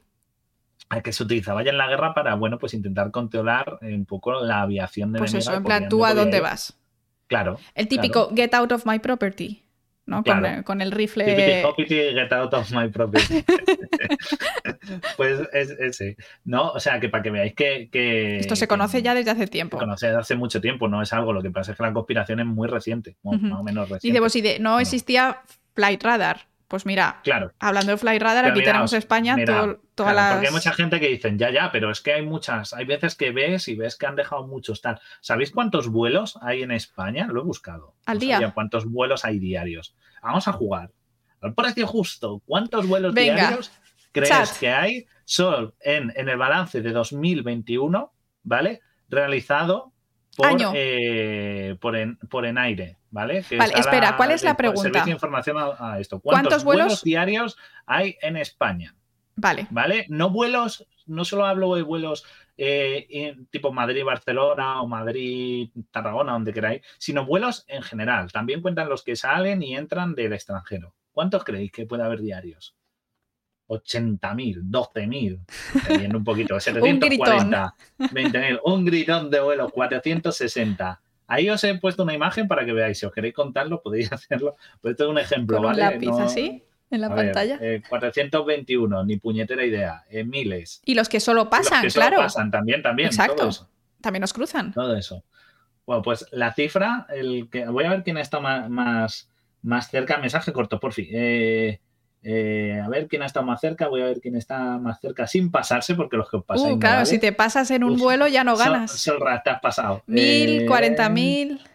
Nada, nada, ¿quién está más cerca? 10.000. Bueno, Laura Vaya se ha pasado por poquito. Estamos hablando de unos 3.257 vuelos diarios. Esto puede oscilar, pues luego viene Claro, sí. más o menos en la Vacaciones, media, ¿vale? Porque Navidad. viene vacaciones, vienen cosas como el Blue Monday, que es la época en la que menos viaje hay, ¿no?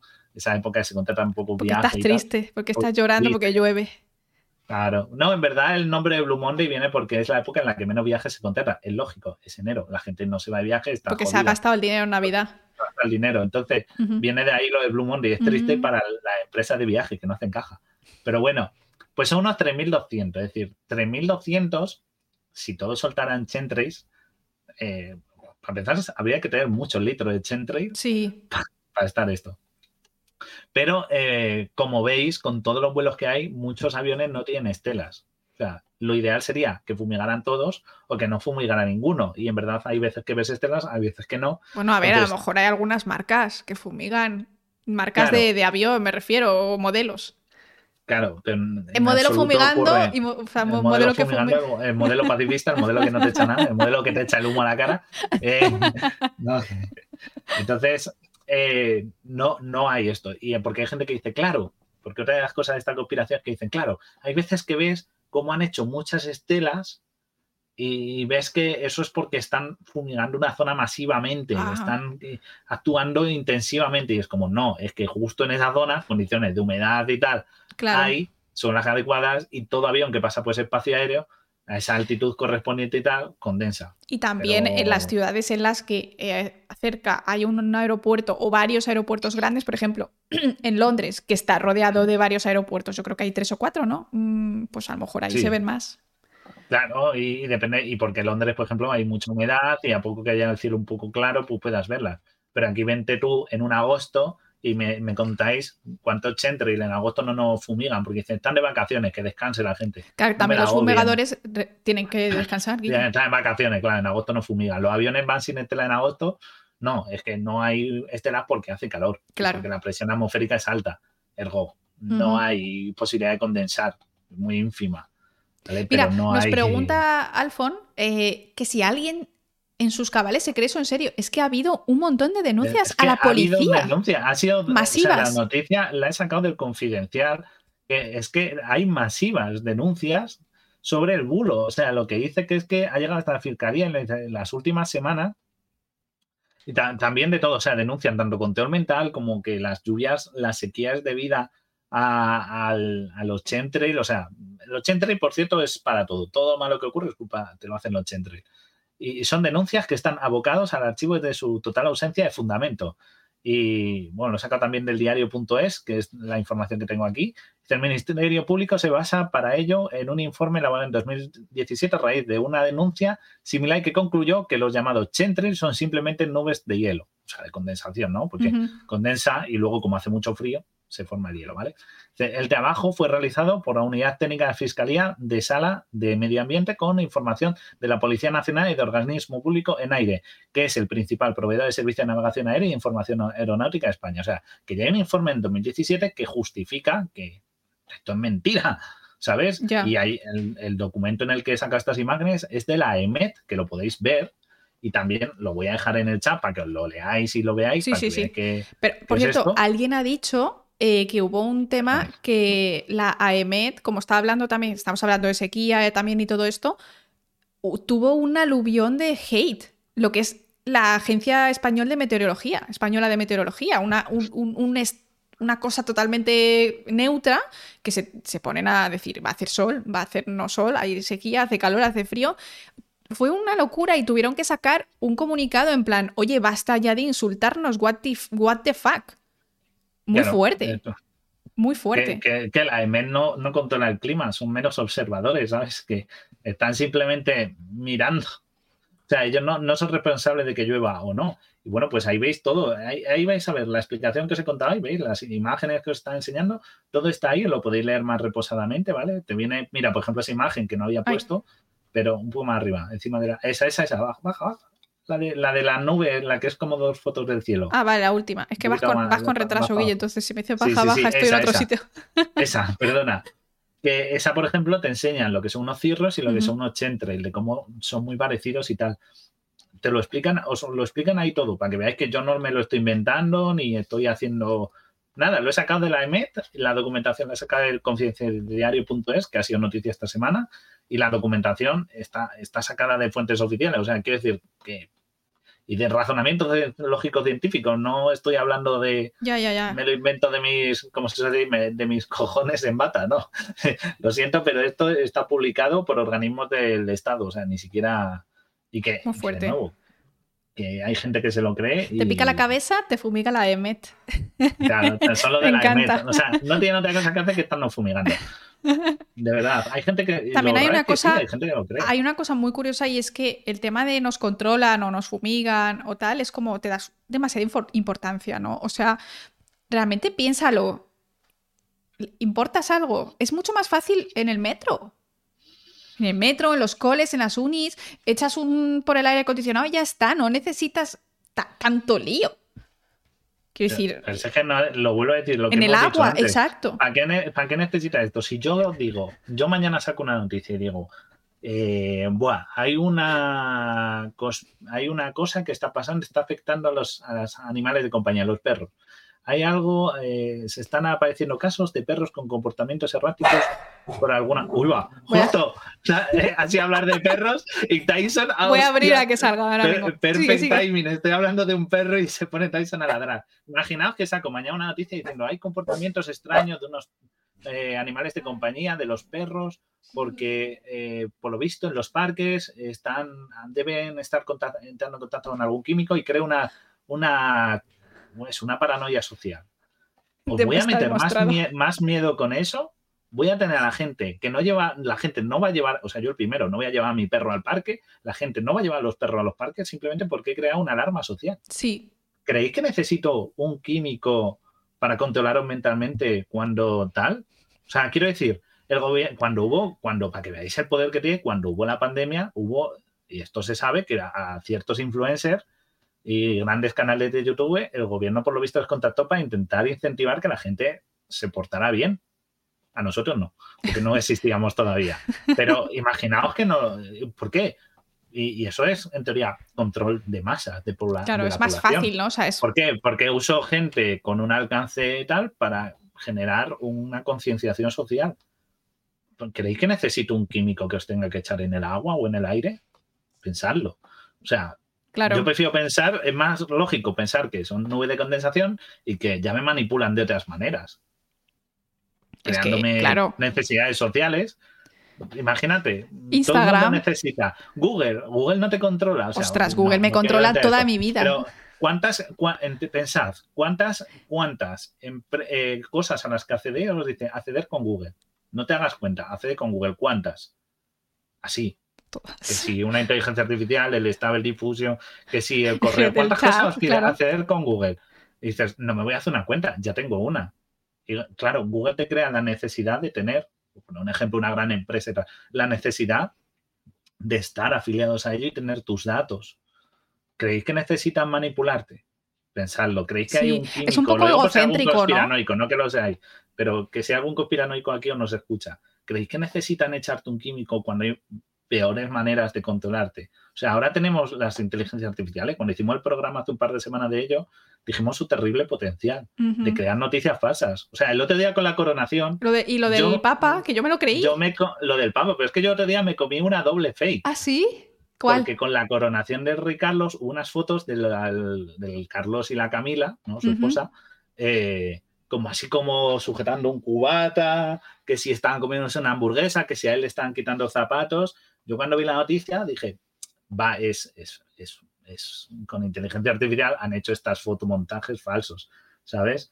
Y, y la verdad es que tampoco era un fotomontaje falso, era una noticia falsa, pero ni con inteligencia, no era con inteligencia artificial, eran los dobles de ellos que, que habían hecho esas fotos de broma, como de Ah. resaca de la coronación. Anda. O sea, que lo desmintieron, lo explicaron. Claro, la noticia, claro, claro, pero ya, joder, pero ya el mal. Me comí un, do- un doble fake, Sí, ¿sabes? sí, Para que Total. veáis, creí que necesitamos eso. Nada. eso digo que los Y el otro día no. me mandaste una noticia y yo dije, es que, es que yo ya dudo de todo. O sea, Sí, me una mandas. foto y dijiste, no sé si te puede ser un fotomontaje un... Claro, en plan, me mandas una foto y digo, mira, no, no lo sé, yo no sé saber si, si lo ha hecho una inteligencia artificial o no. Pero claro, muchas veces ya tiendo a dudar. Entonces ya vivimos en un mundo en el que hay que dudar absolutamente de todo, por desgracia, pero también es bueno para agilizar un poco, un poco la mente, porque es que, ¿sabes? Vivimos en un mundo en el que te cuenta... Es que Guille, Guille mata gatitos. Claro. Tengo una foto y un vídeo de Guille eh, diciendo gatito malo. y me lo, voy a- me lo puedo creer. Entonces es- está un poco complicado. Así que bueno, no os creáis Ah, sí, todo lo que de veis la por ahí. ministra de Japón con tremendo escote que era una inteligencia artificial de un montaje todo. Sí, sí. Ya sé cuál. Ya sé. Ahora sí que estaba pillando fuera de contexto, sí. Lo vi el otro día en. No sé si fue en Nengaj o algo así. Ah, Para que veáis que Mm. quiero decir que. En serio que químicos y. chen- No. Yo os lo he explicado. Lo que es. Si alguien quiere seguir creyendo en los chemtrails. Esto, es más, os he dicho, existen los chemtrails como concepto. Hemos puesto el ejemplo de las Sí, nubes sí, y la sequía. Claro, Pero no pero tiene no nada para que ver. controlarte. Es verdad que hay que decir una cosa, no sea respecto a los contrails, las nubes de condensación, no hay una certificación, no hay una investigación oficial de ninguna parte, no he encontrado ningún tipo de información que confirme qué impacto causan estas condensaciones a la atmósfera. No está estudiado, ¿vale?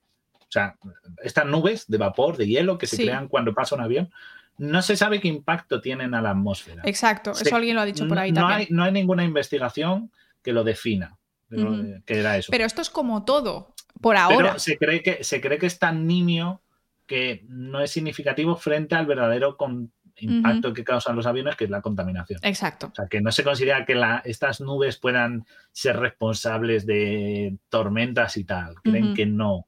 Sí, porque se deshacen enseguida. ¿sabes? Ya, pues claro. Es que es el tema con el, con el clima, que es muy complicado realmente saber cómo funciona y por lo tanto es muy complicado eh, controlarlo. Es decir, e- el, este ejemplo va por los dos lados. Si no sabes cómo funciona, no vas a poder controlarlo de manera efectiva. Entonces no tiene sentido gastarte dinero y gastarte recursos cuando podrías hacer algo similar. Y además, yo siempre tengo una pregunta.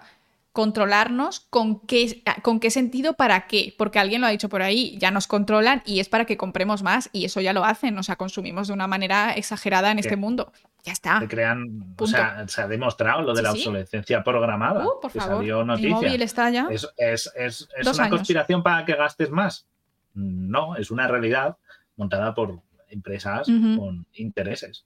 No es una conspiración, es una realidad. No necesito un químico para controlarlos mentalmente. Claro. Soy capaz de fabricar productos defectuosos o con una vida cortoplacista Ujú. para que tengáis que renovarlo. Ya está. ¿No, sea- no estaba eso ya, lo habían regulado en Europa hace nada? Sí, o sea, que es lo que sí, está sí, lo saliendo han nuevo ya. Porque, Porque- porque esto y que haya repuestos y tal. O sea, para que veáis que, que eso, y como ha hecho Bitman desde que se inventó el periódico, puedes estar manipulando a la gente. O sea, que el, el- el usar esto, pues queréis pensarlo porque yo qué sé, Black Mirror está fuerte. Pues sí, o sea, yo he visto Black Mirror algún capítulo y dices, sí, pero a ver lo pienso y digo, joder, es que hay formas mejores, ¿sabes? Quiero decir, no hay que inventar cosas de ciencia ficción La extrañas y tal. O sea, y aparte además- que tendrías un tratado internacional, porque los Sí. se ven en todas partes, las estelas de avión. O sea que, y no tienen nada que ver con la lluvia. Ni afectan a la lluvia, como han dicho estos chemtrails, ni nada. Ni a 5G, ni, ni, ni ninguna cosa que les pase por la cabeza. O sea, la sequía a día de hoy es un problema complejo. es un problema muy complejo por esto. y que pues no sé muy bien cómo se va a solucionar, pero que no está causada por los chemtrails ni está causada por una cosa particular en plan, es que tú hiciste esto y entonces generaste Ni- toda la sequía de España. Claro, ni nos han robado la lluvia los portugueses, ni con aviones, ni nada. O sea, Malditos portugueses, que- es que ya lo sabía yo. hemos apre- hemos- o sea, la idea era esto, era como aclarar muchas cosas que tenemos en la mente, pero que no nos explican, que son como un concepto flotante, Sí, ¿no? Como lo de robar nubes, nos roban la lluvia, los chemtrails, Los- lo- los portugueses. es, los polvos, los por portugueses. un lado nos la roban los sí. portugueses y por otro lado los franceses, entonces nos tienen Claro. acorralados, Guille. Claro, claro, no nos votan en Eurovisión, Finlandia tenía que haber ganado ayer. Estaba con- a mí me gustó mucho el del Yo no lo vi, lo me dormí, lo yo, siento. yo lo vi, quedé para verlo porque es un. Yo me da cringe Eurovisión, ¿vale? Esto aquí no me gusta, me da mazo de cringe. Pero te reúnes con amigos, te echas una risa, dices las cuatro chorradas viendo los. Mira qué hortera, mira qué disfraz, hay que ver, se va a caer de ahí, vaya pelo, no sé qué, vaya tal.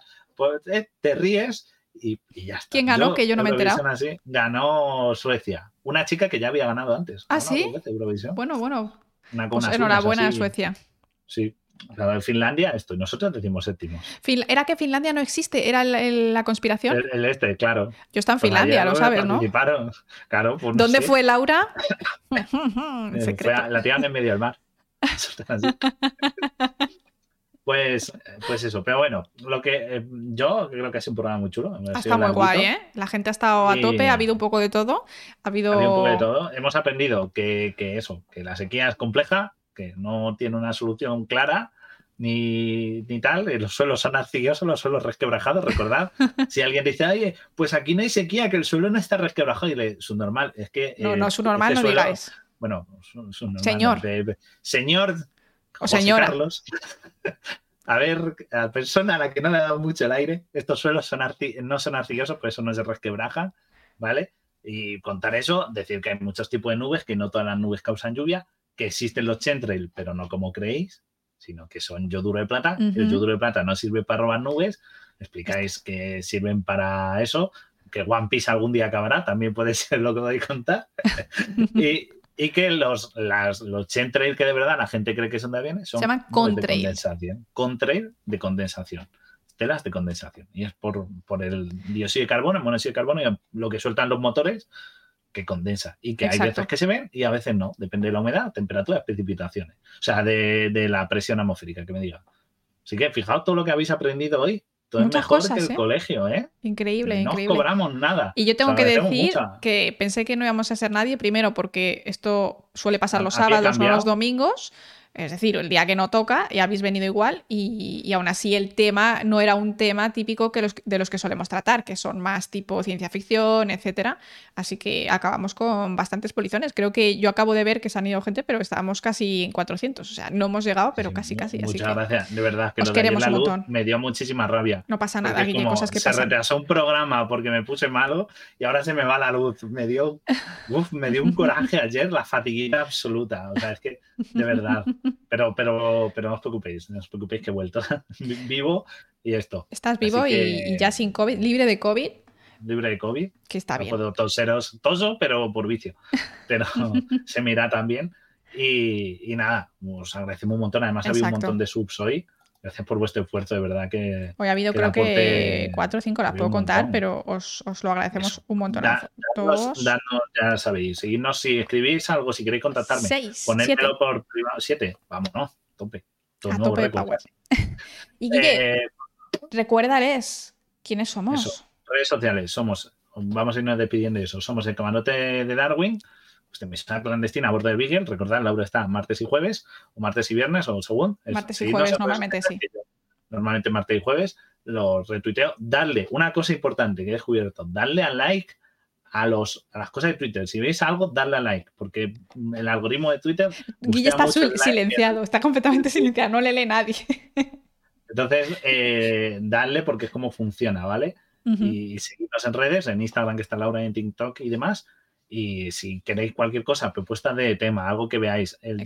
Discord lo intento de vez en No. cuando entro, porque esto, no pero estoy. mandadme, si es tema muy concreto, por WhatsApp, por, Por WhatsApp mm, no, que te acosan.